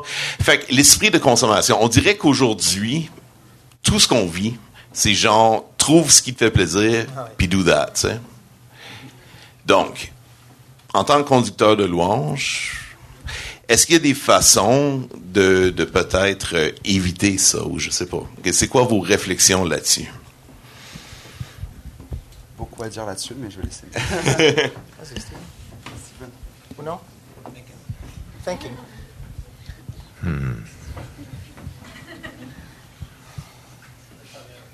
Mais l- la réflexion que j'ai, je ne sais pas si ça fait, donc tu peux me couper ou laisse-moi finir et dire pas du tout. Mais euh, Ah, c'est moi a- le juge. il y a un élément dans la liturgie qu'on utilise qui vient de l'ancienne Église catholique et toujours présent dans l'Église épiscopalienne anglicaine aussi. C'est une prière qu'on s'appelle the prayer of confession. Donc en anglais, ça commence avec I confess that I've sinned against you in thought, word, and deed by what I have done and by what I have left undone. And it keeps going. Um, c'est difficile en priant cette prière de penser uniquement à moi, qu'est-ce que je veux, qui je suis, comment je vais être béni par cette journée-là? Euh, Non. Déjà, je suis, par la force de la liturgie, je dois penser à mon à l'extérieur de moi. Ce n'est pas le premier truc qu'on lit, qu'on lit ensemble. C'est plus loin. Comme le I am bold to pray, ça arrive à le bon moment. Mais cette prière de confession, je pense que c'est c'est par sa construction déjà ça ouvre à plus loin que ce que tu as, plus loin que ce que tu veux, plus loin de pourquoi tu as pensé que tu es venu. Non, tu es venu aussi pour ça. Confess. You have messed up. You have. Just admit it. And keep going. It's okay. So, alors, désolé si ça ne répond pas, je ne sais pas, mais... c'est- Ben, je trouve que ça répond certainement à quelque chose d'important, ouais. Je Je sais pas si c'était ma question, mais moi j'ai envie de lever ma main puis d'aller me confesser de ça. Là. Parfait. T'es gentil, Jérémy. Mais juste à comprendre. so, keep going Et- get it. et- Je pense, Sébastien, t'avais que... parce que moi, j'ai des Ouais, choses à dire c'est aussi. bon. Vas-y, Christian, Non, je je, te laisse. je vais te laisser le clou. Euh, euh, consumérisme, certainement, certainement. Saviez-vous que euh, ben, c'est Marvan, Matt, euh, je- qui disait qu'il était avec Integrity, que 80% de la musique créée dans le worship actuel est créée par 18 personnes? Alors, on n'est pas loin de, de ce qui- 80% des 200 chants les plus chantés sur la planète. Voilà. ouais. Merci. Alors, euh, pour moi, on est totalement dans euh, Avenger The Endgame. On est totalement dans une espèce de concentration, de puissance, de diffusion. Et euh, c'est sûr que là, on va me déclencher, mais euh, et, on est très loin d'un Xavier Dolan. Et si à, Cannes, Xavier Dolan est, aimé, c'est parce qu'il amène un, autre, une autre, un autre point de vue. Et c'est ça qui me- qui me désole en ce moment. Et qui, pour moi, qui, la veille, le soir, jouait avec Lisa Leblanc, Patrice Michaud. Je me retrouve dans une église, puis je fais un truc de Nashville. Ça me casse en deux. Parce que je me dis, mais ça n'a aucun rapport avec ma culture, ma société, mes artistes. Alors, je trouve qu'on a avalé une sous-culture chrétienne qui nous fait très mal et qui nous disqualifie artistiquement et aussi au niveau de l'Église. Parce que pour qu'on ait des Bach, pour qu'on ait des Mendelssohn, pour qu'on ait de la musique et des Rembrandt, c'est parce que ces gens-là avaient une vision qui n'était pas, ils n'étaient pas en train de suivre, peut-être étaient dans des, dans des courants, mais ils étaient des, des traceurs aussi. Et ça, ça me fait mal parce que depuis que je suis dans l'église, j'ai toujours fait les deux. Tu sais, j'étais, je pouvais avec Daniel Lavoie un soir, puis le lendemain matin, j'étais à l'église à, à 8 heures le matin, puis je voyais, dit, mais comment ça se fait qu'on est si décroché? Et des fois, je parlais à, mes frères et sœurs, ils me disaient, mais la musique québécoise, la musique d'ici, je déteste. C'est mauvais, tu.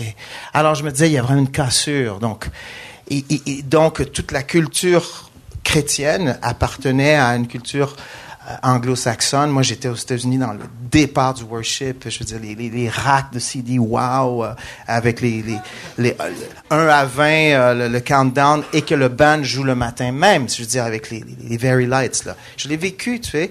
Et j'étais comme, wow, c'est, une puissance inouïe, là, en, en apparence. Mais peut-être que ça correspond aussi à... Quand tu es dans une église de 15 000, comme quand j'étais, c'est une autre chose. C'est une espèce de triomphalisme extraordinaire. On s'en va, il y a des skateparks, il y a tout ce que tu veux. Je veux dire, des cafés. euh, Et c'est pas pour rien que ce qui se passe aux États-Unis, j'extrapole, ben, le mouvement, euh, le mouvement américain qui produit aussi de la musique, mais aussi qui est très impliqué dans la politique, cherche à avoir son mot à dire dans la politique, parce que ça, c'est une grande discussion, mais tout ça pour dire que pour moi, cette partie-là a été, elle a été douloureuse. Euh, J'aimerais beaucoup mieux voir des Cowboys fringants, euh, des Patrice Michaud, des Lisa Leblanc. J'a- J'aurais aimé, et d'après moi, les chrétiens, les artistes ont fui l'Église parce qu'on on, s'est accroché comme une bouée. Et souvent, on dit, mais en ayant cette musique, les gens vont venir. Ils vont aimer parce que ça correspond à une forme de, de modernité. La modernité, elle est, elle- le train est déjà passé, mes amis. C'est pas nous qui la, dé- la défrayons. Elle est déjà passée. Donc, oui, je, je trouve que ça, ça nous fait mal. Et, et j'aimerais ça qu'on soit beaucoup plus planté dans le sol, un sol qui est d'ici, avec les églises, qu'elles soient haïtiennes, qu'elles soient euh, euh, anglicanes, peu importe. Mais euh, OK. Sébastien. C'est- euh, ce que tu dis là, ça, ça- moi, ça me, ça me stimule énormément. Euh, la personne dont Mathieu, Matt Marvan parlait, c'est euh, Malcolm Duplessis, qui est un Oui, acti- activiste qui, euh, lui, euh, bref, toute une histoire, je l'ai rencontré. Et lui, ce qu'il dit, en fait, c'est que le fait que 17 personnes composent 80% des, des 200 chansons les plus chantées dans les églises, c'est qu'on assiste en ce moment au colonialisme du worship à l'échelle planétaire par une gang d'Américains et d'Australiens, finalement. Et... Euh, je l'ai pas dit. non, mais c'est, mais, mais, mais c'est vraiment ça. C'est pour, c'est que à l'heure actuelle, il y a des bonnes chansons qui sont faites euh, dans, dans ces églises-là. On, on peut juger si elles sont bonnes ou pas. Mais euh, et puis après, c'est la machine à imprimer Xerox, et puis ça s'en va de partout sur la terre. Euh, ce que le, le, la grande tristesse là-dedans, c'est que encore une fois, on est en train de- d'enlever le, le sacerdoce universel des croyants, que chaque peuple, chaque nation, devant le trône de Dieu, c'est every nation, every tribe and every tongue. Tu sais, c'est chaque peuple, chaque langue va apporter sa louange. Mais à l'heure actuelle, on est en train de complètement renverser cette idée-là. Euh, donc c'est important que chacun, au, Québec, il ait des compositeurs de, de chants, qu'on écrive notre liturgie, qu'on écrive nos chants, parce qu'il y a des choses que Dieu veut exprimer à travers nos peuples. Mais ce que je me rends compte aussi, c'est que ce courant-là, il est porté par une industrie, bien sûr. Euh, L'industrie musicale chrétienne dans le milieu francophone, elle est quasi inexistante. Euh, eux, ils ont une industrie. c'est structuré. Donc, c'est ça qui les supporte. Et euh, moi, ce que je me rends compte aussi, c'est que c'est leur.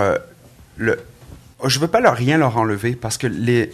Il y a quand même des raisons pour lesquelles ces gens-là, ils chantent ces, gens, ces chants-là aussi. C'est à nous de faire notre part maintenant aussi. Et c'est de, c'est de comprendre en fait que Dieu a quelque chose, qui a mis quelque chose en nous. Et puis c'est aussi, c'est ce que je vois en fait, c'est que ce mouvement-là aussi est conjoint à une mondialisation aussi. C'est pas juste dans l'Église. C'est quelque chose. La pop culture, c'est avant, je veux dire, si tu regardes dans les années 40, un artiste n'était pas connu sur tous les continents. Euh, maintenant, depuis l'avènement de la pop, les Beatles, ça s'est rendu de partout. Et donc, un artiste maintenant est connu aussi bien à Singapour qu'il est connu euh, euh, au Cap ou aussi à Montréal. Donc, je pense que ce courant-là, finalement, mondialiste, et qui va de conjoint avec la pop, et donc l'Église, en fait, suit, et ce qui est malheureux.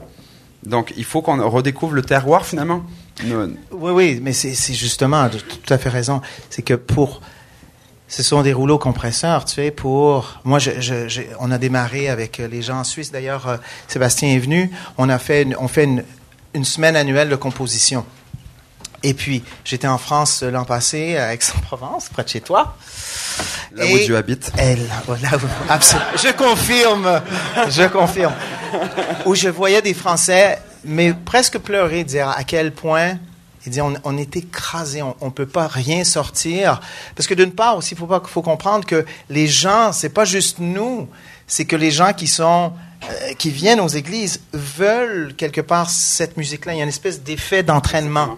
D'accord? Alors, quand tu proposes un chant nouveau, écrit en français, avec euh, d'autres paroles, euh, parce que c'est pas juste une façon de, c'est pas juste des mots qui sont traduits. On voit bien nos traductions, c'est très limité. Mm-hmm. Mais lorsqu'on écrit en français, c'est autre chose. Les mots sont pas les mêmes. La, le concept de Dieu même est différent. Alors, on voit que les gens sont réticents. Il faut avoir des sacrées têtes de cochon pour présenter des chants nouveaux dans une assemblée qui, elle, est comme ça et qui voudrait avoir le dernier, dernier Hillsong. C'est très, très dur. Je veux que vous le sachiez parce que c'est un peu mon combat. Et euh, je le vois partout. Euh, mais euh, nous serons les valeureux Gaulois. Exact. et nous resterons, nous garderons le fort jusqu'à la fin.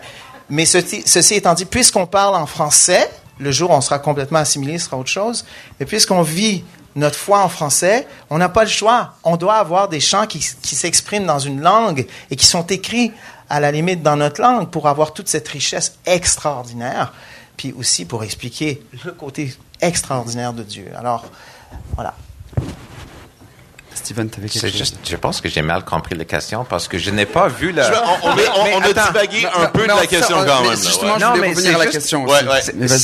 C'est juste une chose que j'ai, j'ai toujours capture pas, dans le sens que dans l'époque de les, les, les, quand j'ai étudié la musique, j'ai étudié pour pour comprendre comment écrivait en, en soprano, alto, ténor, basse, mais on a utilisé des exemples de Bach pas n'importe qui, une personne qui était un, un, un expert. Pour la chanson, on a, on a, on a étudié Schubert. Euh, il a écrit plus que 300 euh, cantiques juste pour le piano et voix. Il est mort à, à 33 ans. Donc, il, il m'a écrit juste, pas juste ça, mais il était un expert en ça.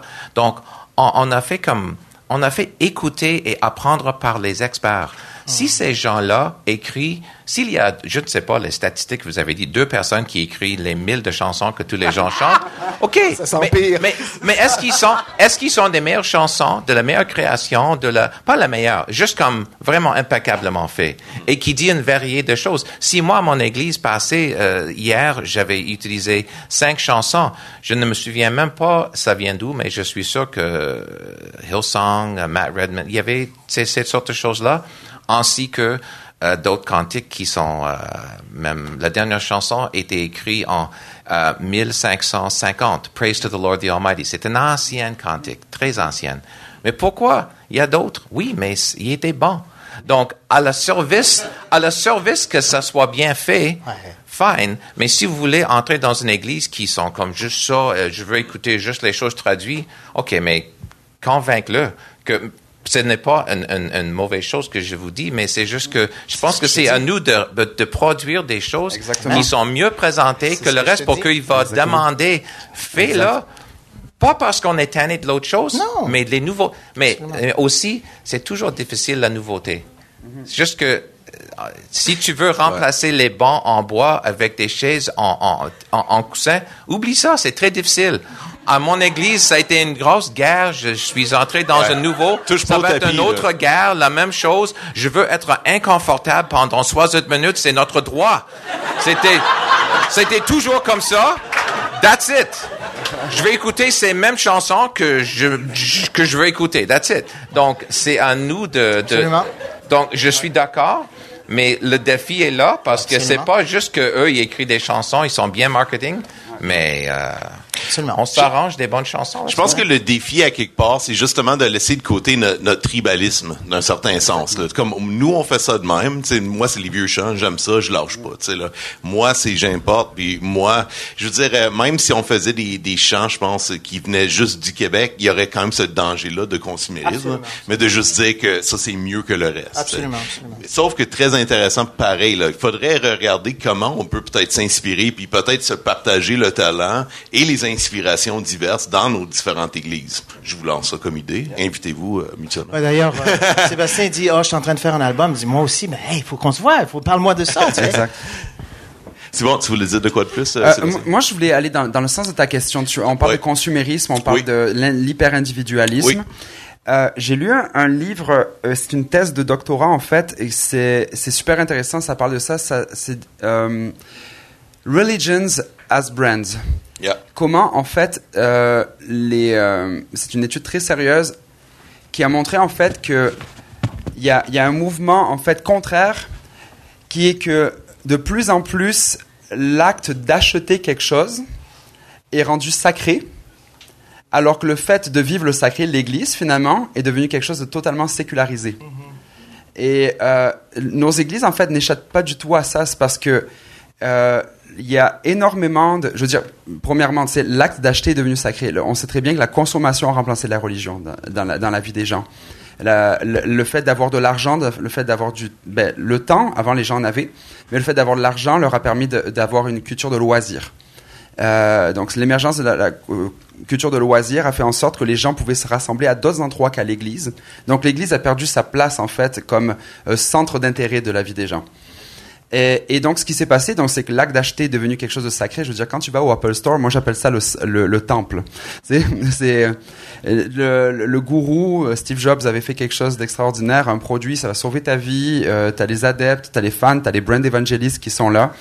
Et c'est vrai, le, le terme brand evangelist a, a été créé par euh, Guy Kawasaki, qui était le stratège marketing chez Apple pour dire, il, s'était posé la question, qui sont les personnes plus à même de répondre, à répandre un message d'une façon virale? Il s'était rendu compte que c'était les chrétiens qui l'étaient. Euh, et donc, euh, et nous on regardait Apple en se disant que c'est des stratèges de marketing, mais en fait c'est nous autres qui sommes des stratèges de marketing avec le message de Jésus. Euh, donc, euh, en fait, c'est ça, cette expérience-là d'achat est devenue quelque chose de profondément mais spirituel. Maintenant, les gens, euh, le fait d'acheter quelque chose, de déballer, le, les vid- le nombre de vidéos de unboxing sur sur YouTube, C'est incroyable. c'est incroyable, je veux dire, les gens unbox, tu sais, puis on voit ça une expérience, c'est- quasiment spirituel la, la chose. Et puis on se ramasse à l'église où là c'est toute terre à terre où, où l'expé- on essaye de rationaliser, de, de simplifier, de finalement d'enlever le côté sacré à l'expérience.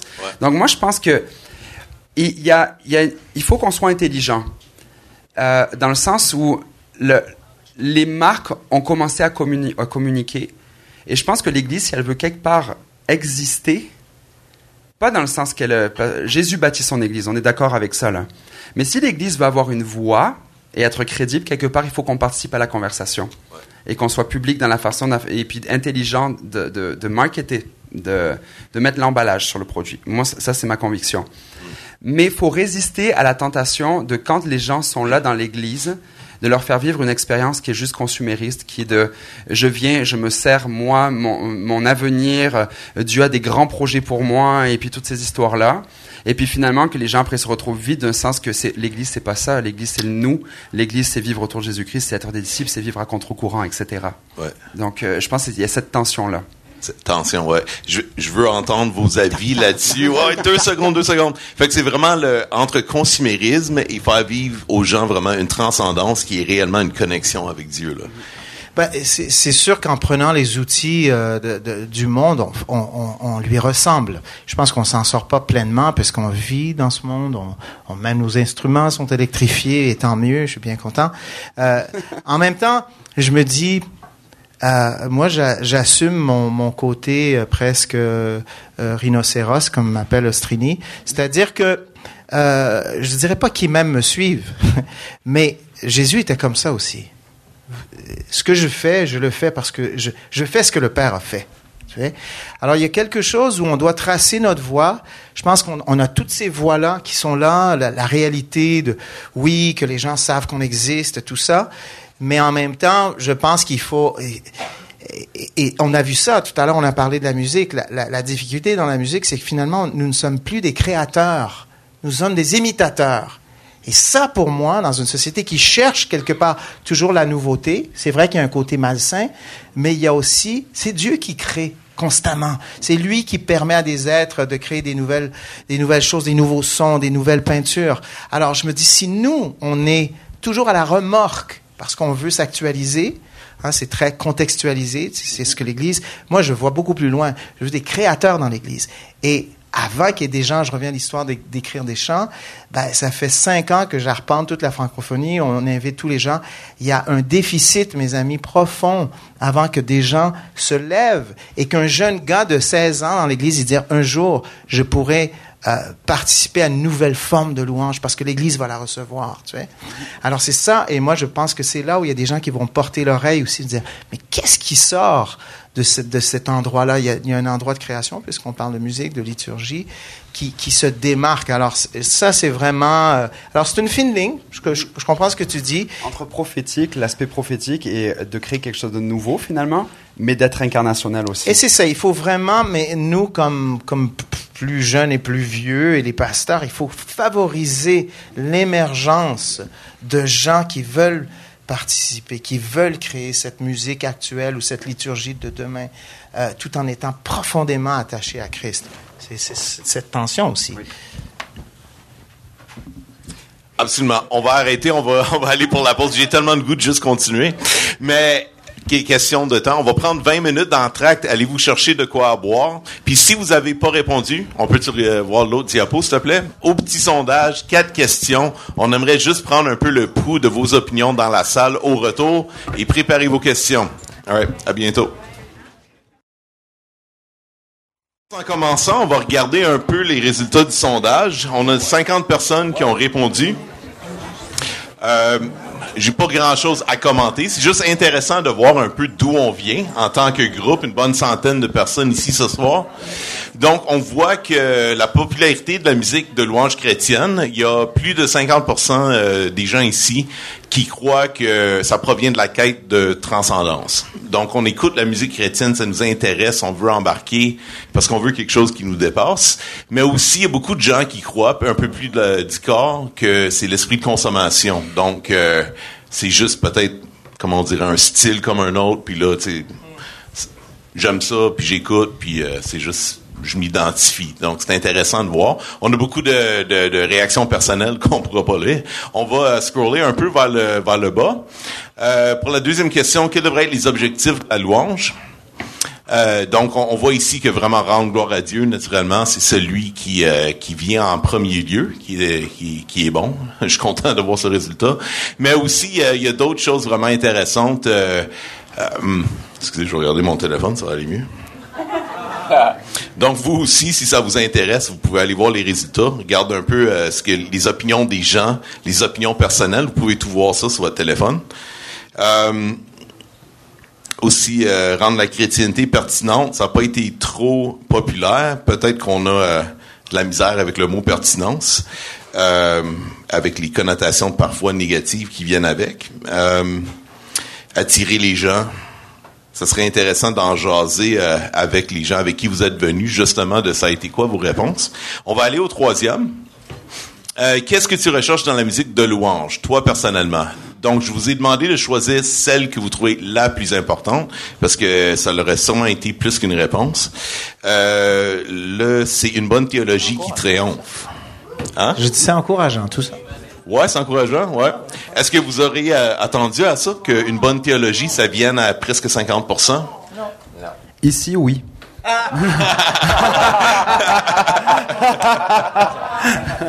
OK, OK. Est-ce que je devrais te demander Éclater mon d'expliquer ballon. un peu plus? All right. Puis des paroles, des mélodies qui parlent au cœur, avec euh, un côté un peu plus émotif, plus expérientiel, quand même pas négligeable comme réponse. Euh, je comprends, euh, ces deux options. Euh, dernière question, est-ce que tu es curieux d'apprendre plus sur la liturgie? Donc, on, on sait que euh, c'est c'est euh, vraiment un oui. Là. La plupart des gens sont très intéressés. J'ai regardé rapidement un peu les réponses. Pour beaucoup de gens, euh, c'est que les, les gens ont dit ça m'intéresse parce que je connais rien de ça. Ça m'est inconnu, je sais pas trop c'est quoi. Il y a d'autres gens qui ont dit euh, euh, tout simplement euh, peut-être rajouter quelque chose à notre expérience. Tu sais, ça, ça nous aiderait à mieux adorer Dieu. Donc il y a toutes sortes de réponses intéressantes. Donc euh, regardez ça un peu en allant chez vous ce soir dans le métro. Puis euh, c'est c'est bien inspirant. C'est ça, j'ai dit à Steven, ton église va se remplir. We just moved. On vient de déménager. Ouais, c'est ça. Donc, j'ai la difficulté un peu à voir. Ah, je vois des gens au micro ici. Donc, on va aller de ma droite à ma gauche, une fois après fois. Donc, on va commencer avec une première question ici. Parfait. Est-il Euh, possible de baisser légèrement les lumières, s'il vous plaît, ici, pour qu'on Oui, puisse euh, voir les deux spots au centre, s'il vous plaît. Ah, merci. Merci beaucoup. J'ai peut-être deux questions si je peux. Si je peux pas, j'en ferai juste une. Euh, ma première est une question critique qui va plus s'adresser à Sébastien Korn. On se connaît quand même depuis plus d'une quinzaine d'années, moi puis toi, Seb. Euh, donc, euh, je t'aime. Mais en tant que skateboarder, c'est ma nature de devoir euh, être rebelle puis de remettre en question des fois. Et ma question serait justement par rapport à la chapelle, parce que tu parlais un petit peu de colonialisme américain. Euh, quand on parlait tantôt de colonialisme. Puis pour moi, quand je pense à colonialisme, je pense justement à La Chapelle au Québec. Parce que, euh, en fait, La Chapelle est une église qui est majoritairement financée à la base par les églises baptistes du Sud américain, avec laquelle on n'a peut-être pas trop d'affinité au Québec au niveau de nos valeurs, euh, pour finalement que on puisse produire un, un Hillsong francophone au Québec sur l'île de Montréal. Où est-ce que peut-être environ 90 à 95% des gens qui vont à la chapelle sont finalement des chrétiens qui proviennent d'autres églises évangéliques à Montréal, à la base. Je sais que, par exemple, il y a vraiment des nouveaux chrétiens à la chapelle, puis ça, je rends vraiment gloire à Dieu pour ça et tout ce que vous faites. Je sais que dans votre cœur, il y a absolument rien de mal, euh, aucune mauvaise intention, mais est-ce possible qu'avec le temps, il y a eu une certaine perte de contrôle sur ce qui devait être fait et qu'au final, euh, quelle serait ta réponse par rapport à une telle critique? Euh, j'ai l'impression que la question, elle sort du cadre de, de, la, de la réflexion ce soir. Ben, Euh, Quand on se parle plus, peut-être à cause de la louange, du fait qu'il est un petit peu pris sur Hillsong, qu'on veut ramener justement une liturgie avec une, une louange très charismatique, un petit peu à l'image de ce qui était plus fait euh, aux États-Unis ou dans le milieu australien. Je pense, je pense que la chapelle, il y a beaucoup, il y a beaucoup de choses en- dans, il y a, il y a des choses que tu dis que, qui sont des faits. Il y a des cho- d'autres choses où peut-être je peux contester les faits. Euh, c'est peut-être pas le moment d'avoir un débat sur les chiffres et les, les choses comme ça. Euh, je pense que la chapelle n'échappe pas à ce qu'on parlait de, du colonialisme euh, du worship à l'échelle planétaire, par une gang d'Américains. On chante des chants d'Hillsong, de Bethel et d'autres personnes, mais on chante aussi des chants francophones. Euh, on essaye en tout cas. Euh, la- L'approche, je, je crois qu'en fait, c'est à l'heure actuelle, il y a tout un mouvement qui est un mouvement global au niveau de l'Église, et une Église qui en fait qui essaye à- d'avoir des communautés au niveau local. Elle doit certes avoir quelque chose qui est central, une, une- éthique ou pas une éthique, une façon de penser qui est globale, et, mais qui s'incarne d'une façon locale, ce qu'on appelle le glocal. Euh, on essaye d'avoir cette approche-là à la chapelle, c'est-à-dire de pouvoir implanter une centaine d'églises dans la francophonie au complet, pas parce qu'on veut être une grosse église. Tu, tu connais, tu connais le cœur de, de- des leaders là-bas. Euh, tu connais mon cœur aussi. Le but, c'est pas d'avoir la plus grosse église dans le monde. Le but, c'est de, rejoindre les gens avec l'évangile de Jésus-Christ. Euh, donc, le but, c'est de s'incarner d'une façon locale. Et pour vrai, là, euh, s'il y a des chrétiens d'autres églises qui viennent, fine, on ne peut pas échapper à ça. On peut vraiment pas échapper à ça. Les chiffres que nous avons, qui sont des, des- d'après des recensements qui ont été faits, c'est que c'est pas 95%, c'est 30% de personnes qui sont des transferts d'autres églises, 30% qui sont des personnes qui n'allaient plus à aucune église, mais qui ont remis les pieds dans une église à partir de la chapelle, et 30% de personnes qui étaient comme, qui venaient de, nulle part, qui n'avaient aucun background. Pour te rassurer, moi cette semaine, j'ai invité quelqu'un qui travaille à mon gym, et qui hier soir est venu, puis on a eu une longue, longue discussion de, de trois heures sur la foi et euh, demander la prière, etc. Euh, la chapelle existe pour que des personnes loin de Dieu soient transformées en disciples de Jésus-Christ qui font d'autres disciples. S'il y a des personnes qui veulent nous aider à le faire et qui viennent d'autres églises, je vais pas mettre un, un piquet à l'entrée de la porte et puis dire désolé guys, vous pouvez pas venir ici, on est dans un pays libre. Ils ont le choix de, de, de venir à leur église, ben, s'ils le désirent. Moi, je vais pas aller faire par contre la pêche en aquarium, c'est-à-dire d'aller chercher dans d'autres églises, dans d'autres églises des personnes. Moi, mon but, c'est de lancer les filets dans, dans, dans les grandes eaux et puis de dire, ben, pour tous ceux qui connaissent pas, là, euh, bienvenue. Donc, euh, c'est ça. On pourrait s'en parler si tu veux. On- Est-ce que je laisse quelqu'un d'autre pour une autre question? Oui, on va passer deuxième. aux autres questions. Ouais. Parfait. Donc, on va essayer de rester sur le thème surtout de, de l'art, l'adoration, liturgie, puis euh, le consumérisme. Comment ça, ça fonctionne? On va aller à ma droite. Oh, il y a personne? je voyais les gens sur les bancs. Je croyais que c'était le- pour le micro. Excellent. On va aller ici à la dame. Oui, euh, merci beaucoup d'être là ce soir. Je trouve la discussion vraiment riche, puis vraiment intéressant de vous voir que vous êtes autant impliqués dans vos églises, puis vous posez autant de questions au niveau de comment euh, comment transmettre euh, la louange, puis donc, je me posais comme question, en tant qu'artiste, vous êtes vraiment intéressé à faire de l'art, j'imagine, qui est excellent, qui, est- bon parce que Dieu nous a donné des talents euh, pour les faire fructifier, comme euh, Sébastien, tu disais. Donc, comment expliquer que j'ai l'impression, moi, c'est ça, en tant qu'artiste puis en tant que chrétienne, que euh, moi, je veux faire des choses qui sont de qualité. Je veux donner le meilleur de moi-même parce que Dieu a mis des dons en moi, puis je, veux, je veux montrer, wow, Dieu est grand. Mais j'ai l'impression que les chrétiens souvent consomment euh, de l'art qui est pauvre. Puis là, euh, je pense par exemple euh, aux films, par exemple euh, les, films bon évangéliques, par exemple God's Not Dead, c'est dans cette trempe-là. Comment expliquer le décalage entre nous artistes qui veulent produire des choses qui sont bonnes, qui sont même excellentes, puis les gens qui demandent peut-être très peu, est-ce que c'est un manque d'éducation ou est-ce que... Voilà. Je vais te répondre. Christian a l'air de vouloir répondre. Je vais te répondre. C'est complexe. C'est une très bonne question et j'aime ta question. Je pense que euh, je pense que ça fait longtemps que l'Église est mal à l'aise avec les arts. La- L'Église euh, protestante euh, a quitté le bateau des arts depuis une centaine et plus d'années et la seule façon qu'elle pouvait la, la réaccepter, c'est d'en faire quelque chose d'utilitaire c'est-à-dire des, des fonctions d'évangélisation. C'est pour ça que même les termes, c'est une chanson de pré-évangélisation, mais je veux dire merde. Mais c'est quoi tout ça? C'est qu'on a tout découpé. Et une artiste, c'est ce que je disais tout à l'heure, c'est que les artistes ont quitté il y a longtemps le bateau, mes amis. T'as pas envie d'être dans une église qui qui est pas ouverte profondément. Le pasteur que je suis devenu, euh, c'est qu'il il craint Dieu m'en garde, il craint d'avoir que les gens quittent et puis il est toujours dans une espèce de relation de séduction aussi avec les gens. Et ça infantilise, je pense, les gens. Et ce qui est triste, c'est que souvent les gens dans l'Église consomment un art souvent qui est inférieur. Ils retournent à l'extérieur et ils se tapent des super bonnes choses parfois en passant. C'est pas toujours qu'on va euh, pure flicks là à la maison. Là. Ça va être la dernière truc de Netflix justement.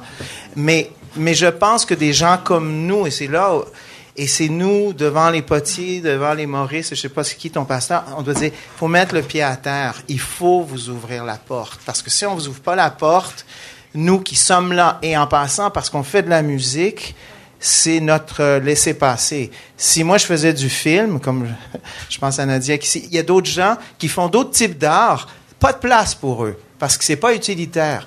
Donc, il y a tout un malaise qui est là depuis presque des siècles pour que ça change, pour que justement des gens comme toi puissent émerger, puis que des gens peuvent dire, mais tout vient. Pourquoi Dolan Pourquoi il est pas chrétien Tu pourquoi ces, ces créateurs-là, ils sont, euh, ils sont justement, ils sont pas. C'est eux qui devraient nous bouleverser. C'est des chrétiens qui devraient nous bouleverser. Je pense qu'il y a il y a un long, il y a une longue route à faire et je t'invite à persévérer, à trouver des gens qui sont devant toi, qui vont prendre, qui vont te mentorer, qui vont venir, qui vont ouvrir la porte, qui vont prendre le risque de chanter tes chansons si nécessaire, qui vont faire en sorte que, que ça puisse changer. Mais ça va prendre du temps, hein? Euh, ce, que, ce, que, je pense en fait, c'est que le milieu chrétien, d'une manière générale, est très pauvre en écosystème favorable pour les artistes. Euh, ça prend un, écosystème pour être, pour se développer en tant qu'artiste. Mm-hmm. Et c'est vrai que la réforme, en fait, a jeté le bébé avec l'eau du bain. Euh, tout ce qui, je veux dire, l'Église catholique euh, était le plus grand mécène de l'art à travers l'histoire, l'histoire de l'humanité. Et de, avec la réforme, finalement, tout ça a disparu. Donc là, je pense qu'il y a un regain maintenant artistique. Je pense que dans les 10 à 20 ans qui vont suivre, on va avoir de plus en plus d'art J'aime pas dire l'art chrétien parce que j'aime pas juxtaposer le terme chrétien à de l'art. Pour moi, il y, a des, y a des chrétiens qui font de l'art, mais il n'y a pas d'art chrétien.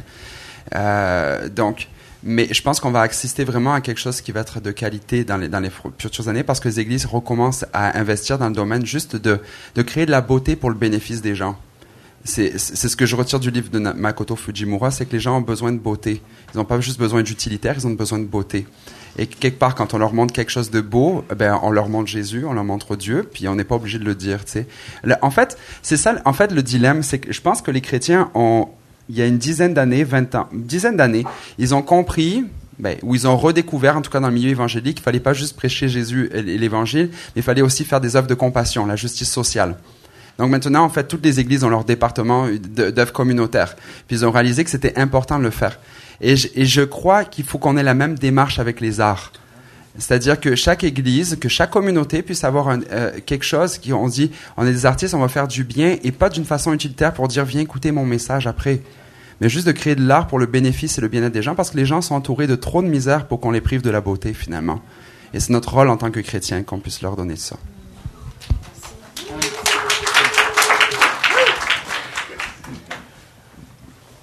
Prochaine question. Euh, d'abord à tous les présentateurs. Euh, j'avoue que je suis dans l'église de Stephen, à St. Peter's Anglican. Yeah! Ça sent, il, y a, il y a mon accent. Il y a mon accent. Oui, c'est vrai. C'est vrai. C'est comme ça qu'on parle là-bas, c'est ça. Je pense que le sujet de la liturgie est très important pour l'Église aujourd'hui. Euh, mais on n'a pas touché profondément à part la musique ou à part euh, la louange. Et je, note que la liturgie inclut aussi l'office divin, la liturgie des heures, les saisons liturgiques, la fréquence de l'Eucharistie. Et au Québec, comme je ne suis pas québécois, mais je note qu'on a, on a beaucoup rejeté ces choses à cause de l'histoire avec le catholicisme. Mais ma question au niveau de, de planification de nos cultes, c'est quel est notre devoir à la tradition? Parce qu'avec la réforme, et surtout la réforme radicale, on a beaucoup rejeté de l'histoire de l'Église. Et c'est comme si on imagine que l'Église existait dans le troisième ou quatrième siècle, et puis que ça a réapparu dans le, dans le 18e. Et on oublie qu'on a ces racines aussi catholiques. On a aussi des racines euh, même asiatiques ou occidentales ou euh, euh, orthodoxes. Donc, on a ces racines. C'est c'est quand même la communion des saints. C'est quand même les frères et les sœurs euh, dans le même corps du Christ.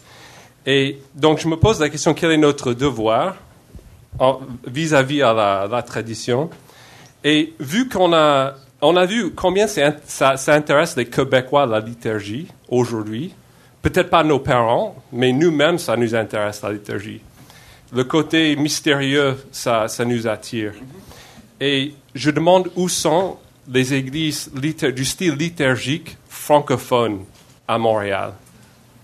Et où sont les églises euh, qui, qui font un effort à incorporer un peu plus profondément la liturgie si on voit que les gens euh, s'intéressent autant? Je, je pense comme, euh, comme, comme la musique, il faut qu'il y ait des gens qui s'y intéressent, pas parce que c'est un besoin, mais parce qu'ils ont la passion de la liturgie. Euh, je, je- je peux parler de moi, ça, ça m'intéresse de loin parce que j'ai déjà les mains pleines avec cette, cette musique qui me crée plein de problèmes, en fait. Comprenez-vous? C'est- déjà un défi pour moi. Donc, le jour, bon, euh, notre pasteur qui est plutôt, euh, qui a, qui a des relents presbytériens, il a amené des choses, euh, justement, de, l'Église presbytérienne. Et puis moi, j'ai apprécié. Je l'ai dit, pourquoi pas, tu sais? Et écoute, juste pour te dire, on a fait, on s'est mis à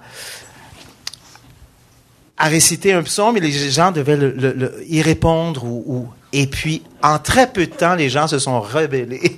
Pour eux, c'était une réminiscence du catholicisme, ça passait pas, tu sais. Et pourtant, je dirais que la- la moyenne d'âge est à peut-être 27 ans notre église. C'est pour vous dire à quel point il y avait une résistance qui, moi, m'a surprise. Moi qui arrive d'un complètement d'un autre monde, je dis pourquoi pas? Pourquoi pas enrichir, en fait? Ce que je trouve, c'est que nos cultes sont pauvres.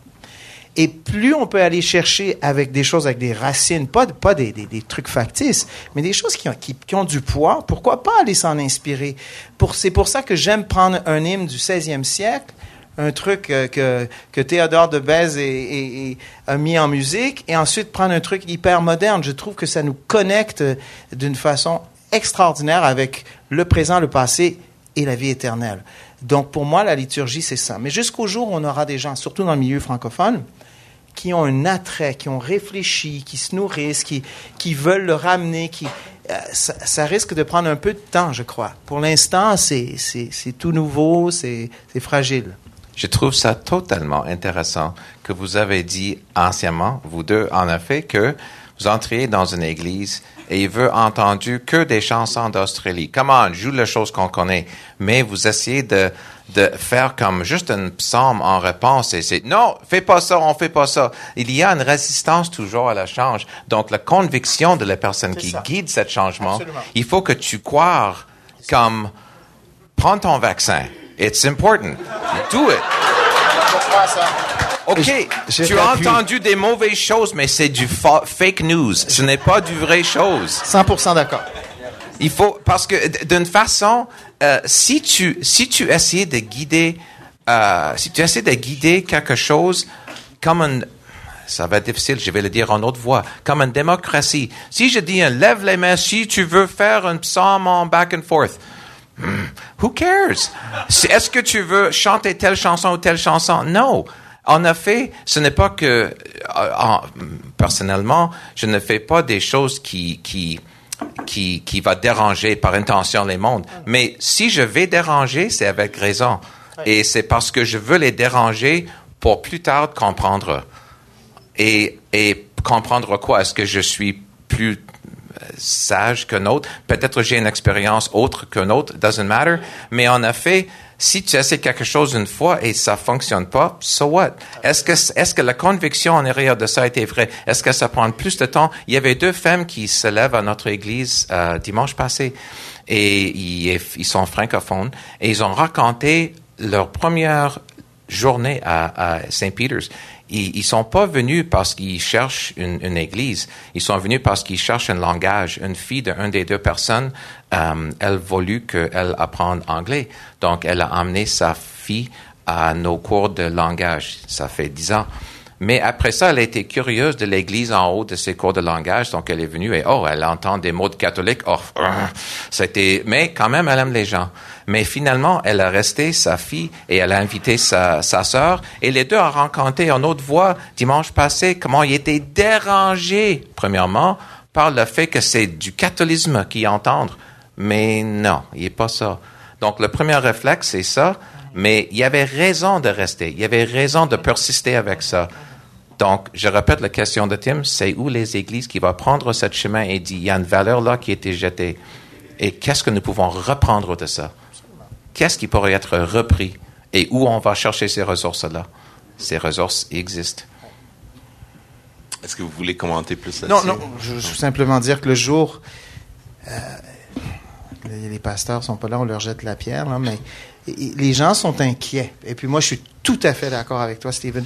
C'est que je crois euh, que prophétiquement, on peut l'appeler de toutes sortes de façons, euh, nous sommes aussi des prêtres. Une forme de prêtrise, mais aussi lorsque l'on conduit en avant la louange, lorsqu'on conduit la liturgie, quelque part, c'est pas qu'on est meilleur qu'eux, mais c'est que c'est quelque chose auquel on réfléchit. Et comme tu as dit, c'est un vaccin. Ça va te faire du bien, même si ça goûte pas bon, tu sais. Mais il faut aussi que euh, les- les pasteurs, les gens qui sont inquiets, ils ont peur que ça, ça indispose les gens. Et, et donc, il faut porter ces convictions-là. Comme je dis, c'est pas, c'est à chacun d'entre nous de les porter. Je dis souvent qu'une église, ce sont des hommes et des femmes qui portent des convictions côte à côte. Dans le meilleur des cas, on s'appuie. Toi, tu as une conviction sur la louange. Tu déverses ta vie. Je t'appuie, même si je la comprends pas pleinement. Tu, pas que tu deviens un expert, mais Dieu t'a appelé à faire ça. Toi, tu t'es appelé, la, l'aspect liturgique, parce qu'il y a plein de choses que même nous, comme dirigeants de, musique, ou on fait beaucoup de musique à l'extérieur, euh, c'est sûr qu'on pourrait se, pencher sur la liturgie étudier. On aime ça de toute façon, je pense pas que ce soit un problème. Mais pour que ça devienne une conviction et pour que les gens nous résistent, il faut que tu l'aies dans ton cœur et c'est Dieu qui l'appelle. Moi, je suis tout à fait ouvert. Je dis simplement que dans la mesure où les hommes et les femmes vont avoir ces convictions-là, on va les voir apparaître dans Ce que l'Église. je, une- une autre- juste une autre chose à, à pas, juste à penser, si la, si la personne qui résiste à embrasser un peu la liturgie, peut-être il oublie les gens qui ne sont pas vraiment touchés par la louange chantée. Comme ma femme, ironique, mariée 26 ans, elle aime vraiment pas chanter les cantiques. C'est pas son goût. Ah, c'est fine. On le fait, mais ça marche. Mais pour elle, plus comme les paroles, les prières, et dans une église qui a une variété, beaucoup de, de, de, de liturgie, beaucoup de choses dites, en effet. Bla, bla, bla, bla, bla. Mais il y a une certaine puissance dans ça qui, qui va nourrir les gens, qui ne va pas euh, se, se franchir la, porte d'une église qui a 45 minutes de louange et 45 minutes de, de la, de, de la prédication, mais pas 10 minutes de la prière écrite et pensée ou de la silence ou d'autres choses. Il y a une vie, il y a toutes sortes de personnes. Donc, le fait que nos églises sont pleines et il y a beaucoup d'émotions et beaucoup de joie, mais tu attires les gens qui aiment ça. C'est où des autres personnes? Comprends. On se spécialise. Ouais. Ça me tenterait de relancer la question de consumérisme, mais je résiste. Question? Je vais le faire pour toi. Euh, ah, J'ai une question par rapport justement à ce, on, est vraiment sur la question de la liturgie. La liturgie, je veux dire, on en a une dans les milieux évangéliques. Elle est en général relativement pauvre. Je je le dire. Je, vais- je vais préambuler ma question avec une courte expérience personnelle, puis que ça, je pense, ça va vraiment aider à bien comprendre d'où la question vient. Mais dans le fond, je suis revenu à mon église locale récemment, euh, mettons au mois de janvier. Je m'étais rendu compte qu'il avait changé en fait l'ordre de la prédication et des chants. Euh, o- o- initialement, on chantait au début. Maintenant, on chante. euh, en fait, la majorité des chants sont à la fin. Puis je me suis rendu compte en fait que j'appréciais beaucoup ça. Comme euh, mon moment en louange était amélioré. Mais après ça, je me suis réfléchi. Je me, je me suis mis à réfléchir à ben, il y a, un- oui, il y a l'expérience de moi, euh, le membre de la congrégation, qui expérimente la louange, mais il y a aussi l'aspect de c'est quoi la symbolique derrière de mettre la prédication avant la louange ou vice-versa. Euh, parce que, parce que finalement, puis là, il peut y avoir différentes symboliques, mais une symbolique qui peut être, imagée, facile à comprendre, c'est un peu, mais peut-être la prédication ou la louange qui est mise devant l'autre, ça peut être un peu le tapis d'entrée où ce qu'on s'essuie les pieds avant de rentrer dans la maison, finalement, qui est le gros du stock. Puis je me demandais, il y, a, comme un conflit dans la réflexion sur la liturgie de dire, est-ce que la liturgie doit être pensée en fonction de l'expérience euh, du membre dans la congrégation ou est-ce qu'elle doit être réfléchie justement plus en fonction de la symbolique puis toute la grosse théologie qu'on peut mettre dans la symbolique derrière ça? Puis euh, je lance la question. C'est une, excellente question. Tu vois, toutes ces questions-là, on se les, euh, se les est posées à la chapelle parce qu'au début, euh, quand on a commencé la chapelle, on avait la louange avant la prédication, puis après on a inversé, on a mis à la fin. Beaucoup de raisons en fait pour lesquelles on les a faites et je te dirais pour répondre à ta question, c'était à la fois des considérations théologiques et des considérations aussi euh, pour sensibilité envers les gens. Théologiquement, on voulait voir, la, comme on disait tantôt, la louange comme une réponse, à la manifestation à la gloire de, la gloire de Dieu à travers sa parole, la proclamation de sa parole. Ça fait du sens, mais ça fait aussi du sens de le faire avant, dans le sens où entrer dans ses, euh, entrer dans portes, dans sa présence avec reconnaissance, etc. Euh, Il y a aussi toute une symbolique à, travers le, le- les, sacrifices de l'Ancien Testament, toutes ces choses-là, où on peut voir la louange comme quelque chose de précurseur après à la parole. Donc, ça, ça peut se voir dans les deux sens. En fait, je te, dirais que la Bible, la Bible n'est pas normative par rapport à la, théolo- à la liturgie. Euh, chacun l'a- fait selon ce qu'il comprend, en fait, finalement, et ce qui est mieux. Donc, dans, le, dans un sens ou dans l'autre, ça marche. Puis, je te dirais, le, le, truc, en fait, qui nous a aidés, nous, c'est vrai que les, les moments de louange congrégationnels ont été meilleurs après ça. Je veux dire, les gens... Le dimanche matin, là, quand tu arrives à l'église, en principe, là, il y a eu probablement, si tu as des enfants, il y a eu une chicane, il y a eu, euh, tu sais, tu es dans l'auto, tu sais, t'es comme, puis là, t'es- ça te prend comme trois chants avant de te mettre dedans, et puis euh, après, il y a la prédication, tu sais. Puis moi, j'avais par- parlé avec certaines églises aussi qui me disaient, ben nous, on avait in- inversé la, louange aussi parce qu'on voulait pas voir la louange comme l'espèce de truc ben, pour attendre les retardataires, tu sais, ou alors comme le lubrifiant, là, excusez d'être graphique, là, euh, pour, euh, pour la prédication par après. Donc, le, le fait de le faire après, donc ça a aidé à apprécier encore plus. Puis, OK, maintenant, l'aspect humain à ça, et l'aspect... euh, un non-chrétien, quand il rentre dans une église, il peut trouver ça bizarre. L'aspect, euh, comment ça qu'il y a des gens pendant euh, pendant 25 minutes, ou même certaines églises parfois plus, ils font du karaoké. Tu sais, euh, c'est ça, tu sais, du karaoké, tout le monde a l'air vraiment dedans, ils chantent des trucs à leur ami imaginaire. Et, euh, et puis là, pendant, pendant 25 minutes. Donc, pour nous, l'idée, c'était de, d'essayer de plus rapidement d'aller au message pour que ça fasse du sens pour eux. Et après, la louange devient quelque chose qui est un petit peu plus comme, OK, je comprends pourquoi ils le font. Donc ça, c'est un des trucs. Euh, donc c'est, c'est le truc majeur, je te dirais, c'est une sensibilité pour les nouveaux, mais aussi l'aspect aussi qu'on a regardé, qu'on a observé, c'est que les gens arrivent beaucoup plus à l'heure maintenant aussi, parce que la, la majorité des- du temps, les gens veulent entendre la prédication. C'est la raison majeure et principale, les sondages le disent, euh, pour laquelle les gens vont à l'église, c'est le message, c'est la prédication de la parole. Donc les gens arrivent plus à l'heure. Est-ce que ça répond à ta question là? Oui, oui. Ok. J'ai une réponse peut-être juste bref, je vais essayer. Euh, c'est que je trouve que la louange telle que, juste, mettons, si on parle de juste chanter la louange, il y a, euh, il y a des places avant qui va peut-être nourrir une certaine chose, la célébration, une chose de réflexion, une chose de méditation. Des fois, j'utilise uniquement une chanson pendant la communion, je me souviens plus du nom. Communion. Oh, communion. J'aurais dû juste essayer notre accent, ça marche des fois. Euh, mais comme, comme là, à la distribution des aliments euh, passés, j'ai, j'ai chanté la chanson Lord I Need You ensemble avec, euh, on était tous ensemble dans un cercle. Mais c'était juste une chanson, mais puissant dans le moment. Donc le, le moment et la chanson étaient bien unis. Il y avait d'autres chansons de célébration plus tôt. Je sais que vous, vous faites aussi la même chose, mais c'est juste que dans notre liturgie, on a fait, on ne met pas cinq ou six chansons nécessairement ensemble pour essayer de faire une, une expression, mais c'est plus distribué. Peut-être toi, dans un certain moment donné, un autre, on a utilisé euh, I be- euh, This I Believe, I Believe in God the Father, pour remplacer notre Les credo. Australiens colonisateurs, hein, c'est ça? Yeah. exact. Ils ont chanté avec nous, non.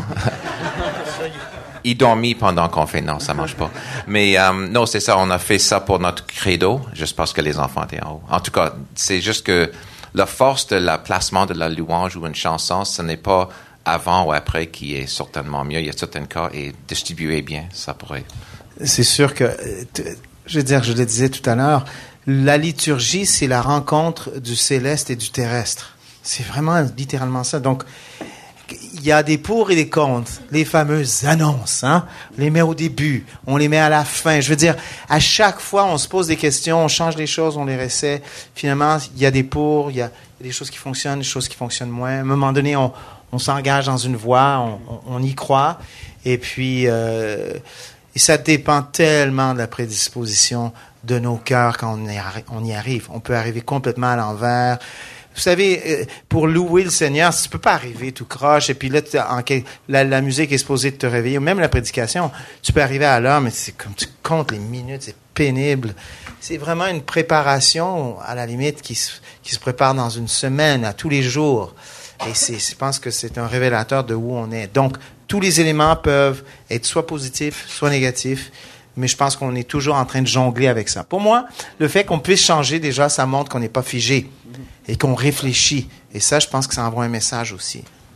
Puis je pense que des participants qui sont vraiment engagés, là, ils vont peut-être aller voir les responsables, justement, puis d'en jaser au lieu de pas critiquer derrière les dos des, des gens, là, mais d'en parler. Là. Justement, d'ailleurs, mon ami Charles est venu me dire une fois, c'était hyper intéressant, Jean, t'es venu. On faisait, il y avait trois, quatre chants avant la prédication. Ensuite, il y a eu une annonce, mais du pasteur, avant le message. Il dit, Christian, tu comprends pas, là. Là, tu viens de, de déposer, tu as fait la table, tu as mis une table, on est dans un état, et là, le, pasteur, voulant bien faire, c'était peut-être un cours ou quelque chose, il a ramené ça à un tel point terrestre que quand on entre dans la, prédication, ça a pris du temps, c'était pénible avant d'être à l'écoute à nouveau. Moi, j'ai pris ça, j'ai dit, c'est du cadeau, Charles, merci. Tu sais. Je l'ai dit tout de suite au pasteur, et puis, et, euh, donc, on a besoin aussi de ça, hein, parce que il y a, y a une foule de choses qui se passent, il y a une foule de choses qu'on essaie de...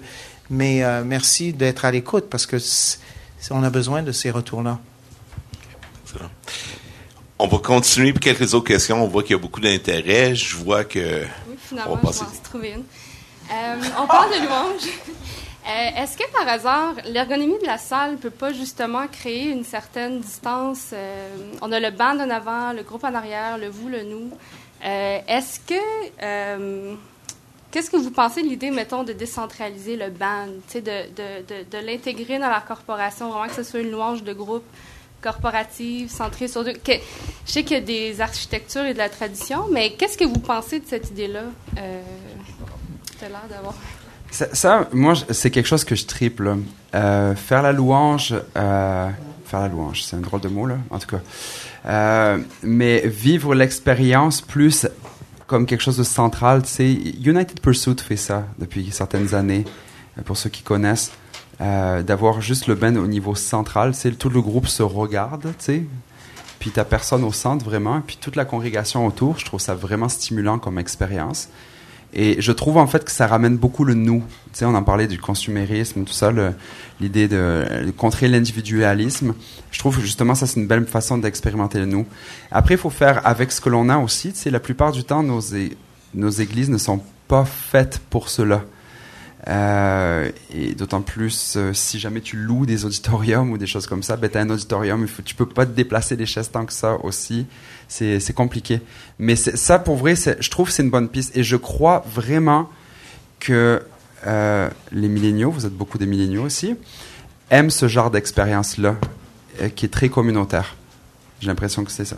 Il y a tout simplement aussi juste une question technique. Des fois, ça fonctionnera pas. Tu as une salle qui est mal formée, comme tu as dit. Ou même juste la synchronisation des instruments. Moi, je joue une orgue à tuyau qui est en avant. Quand le choral, lorsqu'on a une procession, une récession, quand il sort, le plus loin qu'il sort de moi, le plus qu'il y a un décalage entre ce que je joue et ce que j'entends. Donc, tu multiplies ça par beaucoup d'instruments. L'idée, le visuel est intéressant, mais le son est horrible. Pourrait être horrible. Donc, mais dans certaines contraintes, ça, ça marcherait bien. Prochaine question. Moi, je voudrais revenir un peu sur le plancher des vaches parce que je trouve que c'est facile de.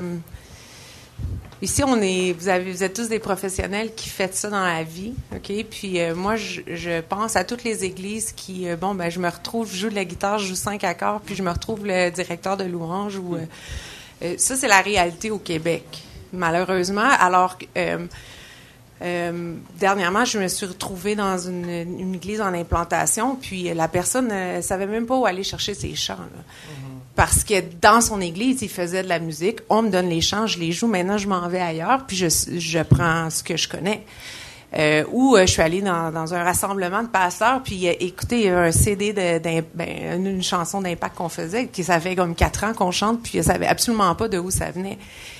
Moi, ce que je me suis dit, c'est qu'en quelque part, je veux que le chrétien québécois crée, mais je n'ai pas la- la- le réseau pour passer cette musique-là à quelqu'un d'autre. Parce que moi, j'ai les connaissances, euh, parce que j'ai ce désir de chercher là puis euh, je m'intéresse à j'écoute euh, de l'américain puis j'écoute du québécois puis du français. Puis ben je vais chercher la musique parce que je lis la musique OK? Mais je pense à tous ces gens là qui se retrouvent à l'autre bout du monde ou pas si loin que ça finalement à Brossard ou à à, la- à Laval, là, qui se retrouvent avec une guitare, puis qu'ils prennent le premier livre qu'il y a, puis c'est du Hillsong dedans, par exemple. Fait que, euh, moi, je me dis, ça, c'est une chose. Puis la deuxième chose que je voudrais peut-être qu'on puisse comme réfléchir, c'est que moi, je m'intéresse beaucoup à la louange pour enfants, puis c'est vraiment triste. C'est vraiment triste. Soleil céleste, c'est fini, là. Ça veut rien dire. Puis, euh, moi, je fais, de la, je fais de la louange pour les enfants dans des camps des boulots. Puis, euh, quand je feuillette ce qui s'écrit pour les enfants, ça veut absolument rien dire. Moi, j'ai des enfants de 12, 9 et 10 ans, mais je veux qu'ils comprennent le message de l'Évangile. Alors, si euh, j'écris de la musique pour enfants, en fait, j'en écris pas parce que ça n'existe pas. Ça va en France, il y en a, mais mais encore, mais encore.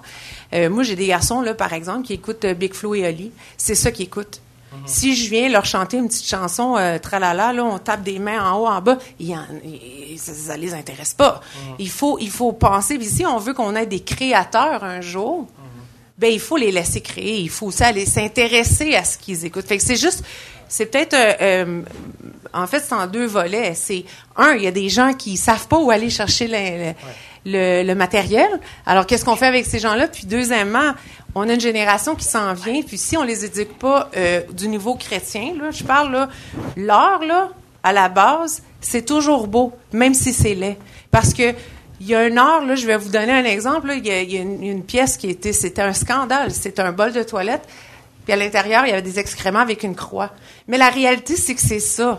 C'est ça. C'est que Christ est vainqueur sur les excréments, qui est notre vie. C'est beau, mais c'est laid. Mais si on n'explique pas à notre génération qui s'en vient que l'art, c'est pas juste euh, chanter « Nous voulons voir Jésus élevé », puis il y a plus que ça. Euh, ben autant la personne qui joue de la guitare qui a jamais qui sait pas trop quoi faire avec sa guitare puis le garçon qui écoute de la musique euh, puis qui arrive à l'église qui est comme euh, non moi je chante pas ça mon garçon de 12 ans moi il s'assoit puis la musique est super super bonne où est-ce qu'on va?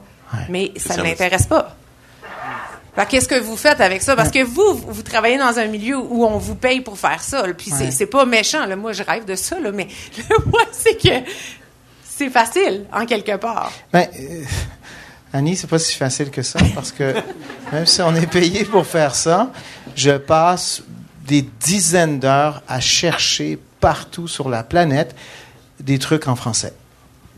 Mais Christian, Christian, des dizaines d'heures sur ton temps à toi. Oui, je suis Moi, d'accord. quand je travaille, là, je suis d'accord. j'ai pas le Je temps suis de d'accord. Mais ce que je veux dire, c'est pas que c'est plus facile pour moi parce que j'ai du temps, mais c'est que finalement, ce que je veux dire, c'est qu'il n'y en a pas de ressources et que je suis à l'aveugle, tout comme toi. Pourtant, je suis en lien avec tous ces compositeurs en France, tout ça. J'ai des plugs, comme on dit, et je suis autant. En fait, je cherche. Je cherche euh, des John Mayer en français, tu sais. Je cherche du monde intéressant. Je, les cherche partout euh, de toutes les façons. Donc, c'est dur pour moi. Alors, d'autant plus presque impossible pour quelqu'un d'autre. Je me dis, à ce moment-là, ce qui serait bien, c'est que des gars comme nous trois, il y en a sûrement d'autres, il y en a peut-être pas beaucoup, mais il faut venir nous, euh, nous vampiriser. Dire, qu'est-ce que vous avez trouvé? Donnez-moi tout, tout, tout, tout. Au moins, peut-être t'aimeras pas, t'aimeras pas tout, mais il faut vraiment aller chercher, il faut venir bénéficier de ce travail-là que nous, on a la chance, on est payé pour le faire. Euh, moi, je dis, viens, appelle-moi, je vais toutes les donner, je vais pas les garder, d'une part. OK? Mais je te dis, c'est, c'est déjà difficile pour moi, alors je peux imaginer que c'est pratiquement impossible pour, pour quelqu'un à l'extérieur. Ensuite, pour ce qui est, euh, c'est la même chose avec mon fils qui a 12 ans, puis je le vois lever les yeux, puis trouver ça pénible, et puis euh, je je suis un peu dans la même dans la même chose, puis Big Flo et Oli, il aime ça, puis Aurel San, il en mange. Il écoute pendant des heures de temps, puis je rêve qu'il y ait un Aurel San en français, tu sais, qui chante la gloire de Dieu. J'écoute ça, je me dis, mais c'est des proverbes mis en musique, c'est génial ce qu'Aurel San fait, tu sais. C'est du rap français, avec une langue, une, une qualité, là, puis street en même temps, là. Comme Loud, en fait. Moi, j'aime ces artistes-là. Au fond, je les trouve pertinents. Mais on est, il faut, il faut, moi j'espère, mon, mon fils veut devenir joueur de hockey, mais dans le fond, il a une super voix. Puis je me dis, mais il serait peut-être mieux de se lancer dans le rap, puis de casser la baraque, que d'espérer d'être le prochain Crosby, disons. Alors, il y a quelque chose, on est vraiment, on est des pionniers, c'est souffrant, et j'ai pas d'autre solution que de dire, prends soin de lui, euh, euh, essaie de faire en sorte qu'il qu'il en perde pas la foi. C'est fois j'ai envie de dire ça, tu sais. Je pense que le fait de coopérer ensemble, de collaborer, de réellement euh, mettre nos ressources en commun de diverses manières, puis en fait, il y a possiblement dans les prochains mois des ressources vraiment intéressantes pour justement se trouver, communiquer, puis mettre nos ressources ensemble qui existent. Euh, rester à l'affût. On va essayer de les communiquer euh, autant que possible, mais il y a des choses qui se passent, qui sont en construction, puis il faut, je pense, mettre des choses en commun. Mais c'est sûr que, tu Sébastien et moi, dans le fond, on devrait être beaucoup plus près l'un de l'autre. Dans le sens que on devrait collaborer beaucoup plus. Ce qu'on n'a pas fait, soit dit en passant. Donc, on se prive l'un de l'autre. Et, certainement avec Steven, de ce qu'il dit, moi, j'aimerais ça. Je veux connaître. Honnêtement, mea culpa, je pense qu'on est vraiment dans nos silos. On travaille fort, mais on est seul. On est vraiment seul. Et euh, il faut, il, il y a un effort. Donc, on aurait beau mettre des ressources un peu froides Internet avec des listes de chants. Si vous ne nous voyez pas ensemble en train de réfléchir comme on fait ce soir, c'est difficile de, de faire en sorte que ça se passe chez les autres aussi. C'est vrai, c'est bon. Est-ce que tu as quoi? Juste un bref encouragement. Premièrement, ça prend même pas cinq accords, juste quatre pour jouer chaque chanson dans le livre. Et il y a un capot, n'oublie jamais. Donc, t'es équipé déjà, alors c'est fait. C'est, je vous bénis. T'es- T'es-tu sponsorisé par Scotiabank? You're richer than you think, là? Pas. Exactly. That's true. Pas sûr si, euh, je suis pas sûr. That's about it. JC? Yes. euh, ben, ma question est euh, cousine avec celle de Danny.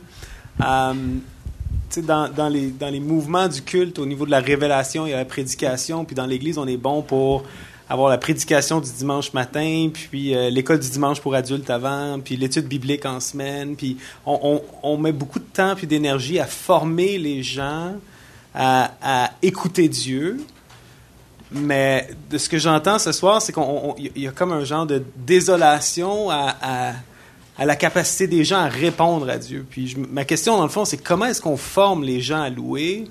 Puis comment est-ce qu'on forme les gens à louer au-delà du culte du dimanche matin? Comment, comment est-ce qu'on pourrait s'y prendre? I got this. OK, comme directeur musical, euh, c'est ma responsabilité de chercher fortement euh, les gens, les filles, les, les, les êtres humains. Leur âge est non important. Ce qui est important, c'est deux choses. Un peu de talent ou même persévérance dans un instrument.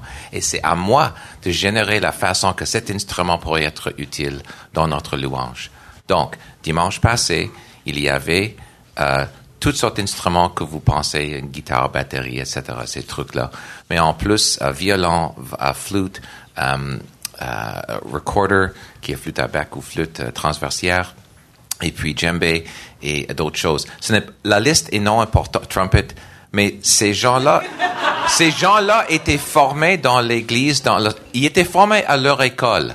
Donc, ils sont arrivés avec une certaine connaissance. Mais la personne qui a joué le violon, il y a maintenant 19 ans. À 10 ans, il est arrivé à l'église. Ça fait trois semaines après son arrivée. J'ai dit, oh, tu connais comment jouer le violon? OK. Ah, veux-tu jouer? Oui. OK, good. Donc, j'ai écrit à la main les partitions pour qu'ils puissent participer. Mais pas juste comme, oh, il fait des choses, c'est mignon. Non, un vrai truc qui marche. Et lui, il sait quand ça fonctionne que c'est ça, ça lui nourrir dans sa musicien. Ça, ça- ça change tout. Donc, dans toutes nos églises, il y a des jeunes qui sont entraînés de moins en moins, mais ils sont entraînés dans certains instruments que la grande majorité des directeurs musicaux n'utilisent jamais des instruments que guitare, basse, batterie, piano. Pourquoi pas la reste? Ça prend plus de temps, mais ça, ça, ça, ça mettre, ça l'opportunité à toutes les personnes avec toutes sortes de talents. Est-ce que tu peux utiliser le corps anglais dans l'église? Oui. Mais ça prend une certaine connaissance à écrire. Et plus tard, maintenant, le, le, le, le, le gars qui joue le violon n'a même pas besoin des partitions. Et d'une façon, il fait, il fait avec sa violon des choses qu'une personne de l'OSM ne peut pas faire. Parce qu'il n'y a pas besoin. Il juste, OK, what are we doing? It's like, c'est même comme moi, deux, trois ou un. It doesn't matter. Il sait. Il sait comment jouer, mais il a appris ça à l'église. Donc, c'est à nous d'entraîner ça. C'est à Mais nous toi, de as su l'aider euh, en tant que personne formée euh, en composition et tout ça. Tu as eu une certaine formation qui pouvait Ça aide l'aider. un là. peu. Ouais. Sébastien? Euh, la, la question, je pense, elle est située beaucoup comment aider les gens à répondre dans leur vie de tous les jours. Hein, c'est ça au niveau de. Euh, je, je, non, c'est mais c'était super pertinent.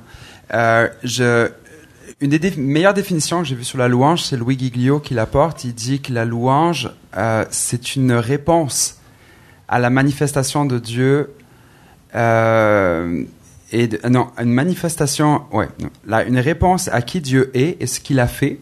Donc, qui Dieu est et ce qu'il a fait se manifestant à travers ce que nous disons et comment nous vivons. Donc, on se concentre beaucoup en tant que worship leader et puis worship pasteur, ou alors comment, peu importe comment on s'appelle, euh, pour le, sur le dimanche matin, ce que nous disons. C'est le dimanche matin, comment on chante, etc. Mais je crois qu'une bonne emphase devrait être mise sur et comment nous vivons. Aider les gens à vivre une vie d'adoration, en fait. C'est c'est c'est plus que les chants que l'on chante, c'est, euh, c'est les choix que l'on fait. C'est, euh, tu sais, Romains 12, c'est offrez-vous vous-même en sacrifice. C'est pas offre ton CD, offre ta louange. Non, c'est offrez-vous vous-même. Donc, comment vivre euh, continuellement comme un sacrifice de bonne odeur, que tous les jours on puisse vivre euh, avec cette, cette attitude de louange. Et je pense que c'est là notre responsabilité pastorale dans la louange de, de, de, de dire, hey, ça se continue cette semaine. Et ça, je me pose encore la question pour vrai. Donc, euh, mais je pense que la question en fait oriente vraiment. Je, vais avoir des choses à partager à mon équipe cette semaine. je pensais le fait que on est de véritables enseignants, Jean-Sébastien. Je, pense que quand on parle, quand sur, scène, là, quand sur, l'avant-scène, je sais pas trop comment l'appeler, mais euh, j'essaie moi de faire en sorte que je ne suis pas dans une posture de dire je, je dirige la musique et voici je vous je vous lance des chants, mais euh, plus j'amène les gens justement à réfléchir à comment louer Dieu dans, dans, le quotidien, mais ça, ça se fait même dans ce qu'on dit. Et, et- c'est pour ça que les gens nous regardent, autant le pasteur qui enseigne, euh, c'est comment dé- démystifier, démystifier cette, cette relation-là qui doit être vécue tous les jours, tous les jours de la semaine, de toutes sortes de façons, euh, mais aussi avec des angles obliques, des choses nouvelles, pas toujours les mêmes trucs, pas toujours les mêmes façons de dire les choses, parce qu'il y, y a une multiplicité de gens, puis les gens réagissent à dire, mais pourquoi il me parle de telle chose? Euh, pourtant, moi, j'ai vécu ça cette semaine où ça me fait, c'est fait en sorte que je peux entrer en relation avec Dieu. Donc, je pense qu'on a un immense, une immense euh, euh, euh, impression, ou du moins euh, influence sur les gens et pour, pour les amener à louer Dieu de mille façons. Plus on, restreint ça à quelque façon, plus ils vont dire, mais moi, je n'arrive pas à louer Dieu de cette façon-là. Donc, ils se découragent, donc ils se retirent et ils ont l'impression de vivre une vie pauvre. Donc, le, le, le, le dirigeant de louange, il est là pour montrer une multiplicité de façons de louer Dieu et il enseigne de cette façon-là la personne. Jean-Christophe, c'est pas Jean-Sébastien. Merci. On va terminer dans. Je pense que c'est le temps de terminer. Donc, euh, j'aimerais vraiment remercier. Merci d'avoir patienté un petit peu plus longuement. On avait vraiment le goût d'entendre tout ce que nos conférenciers avaient à dire ce soir. Joignez-moi à applaudir nos, euh, nos conférenciers. Merci.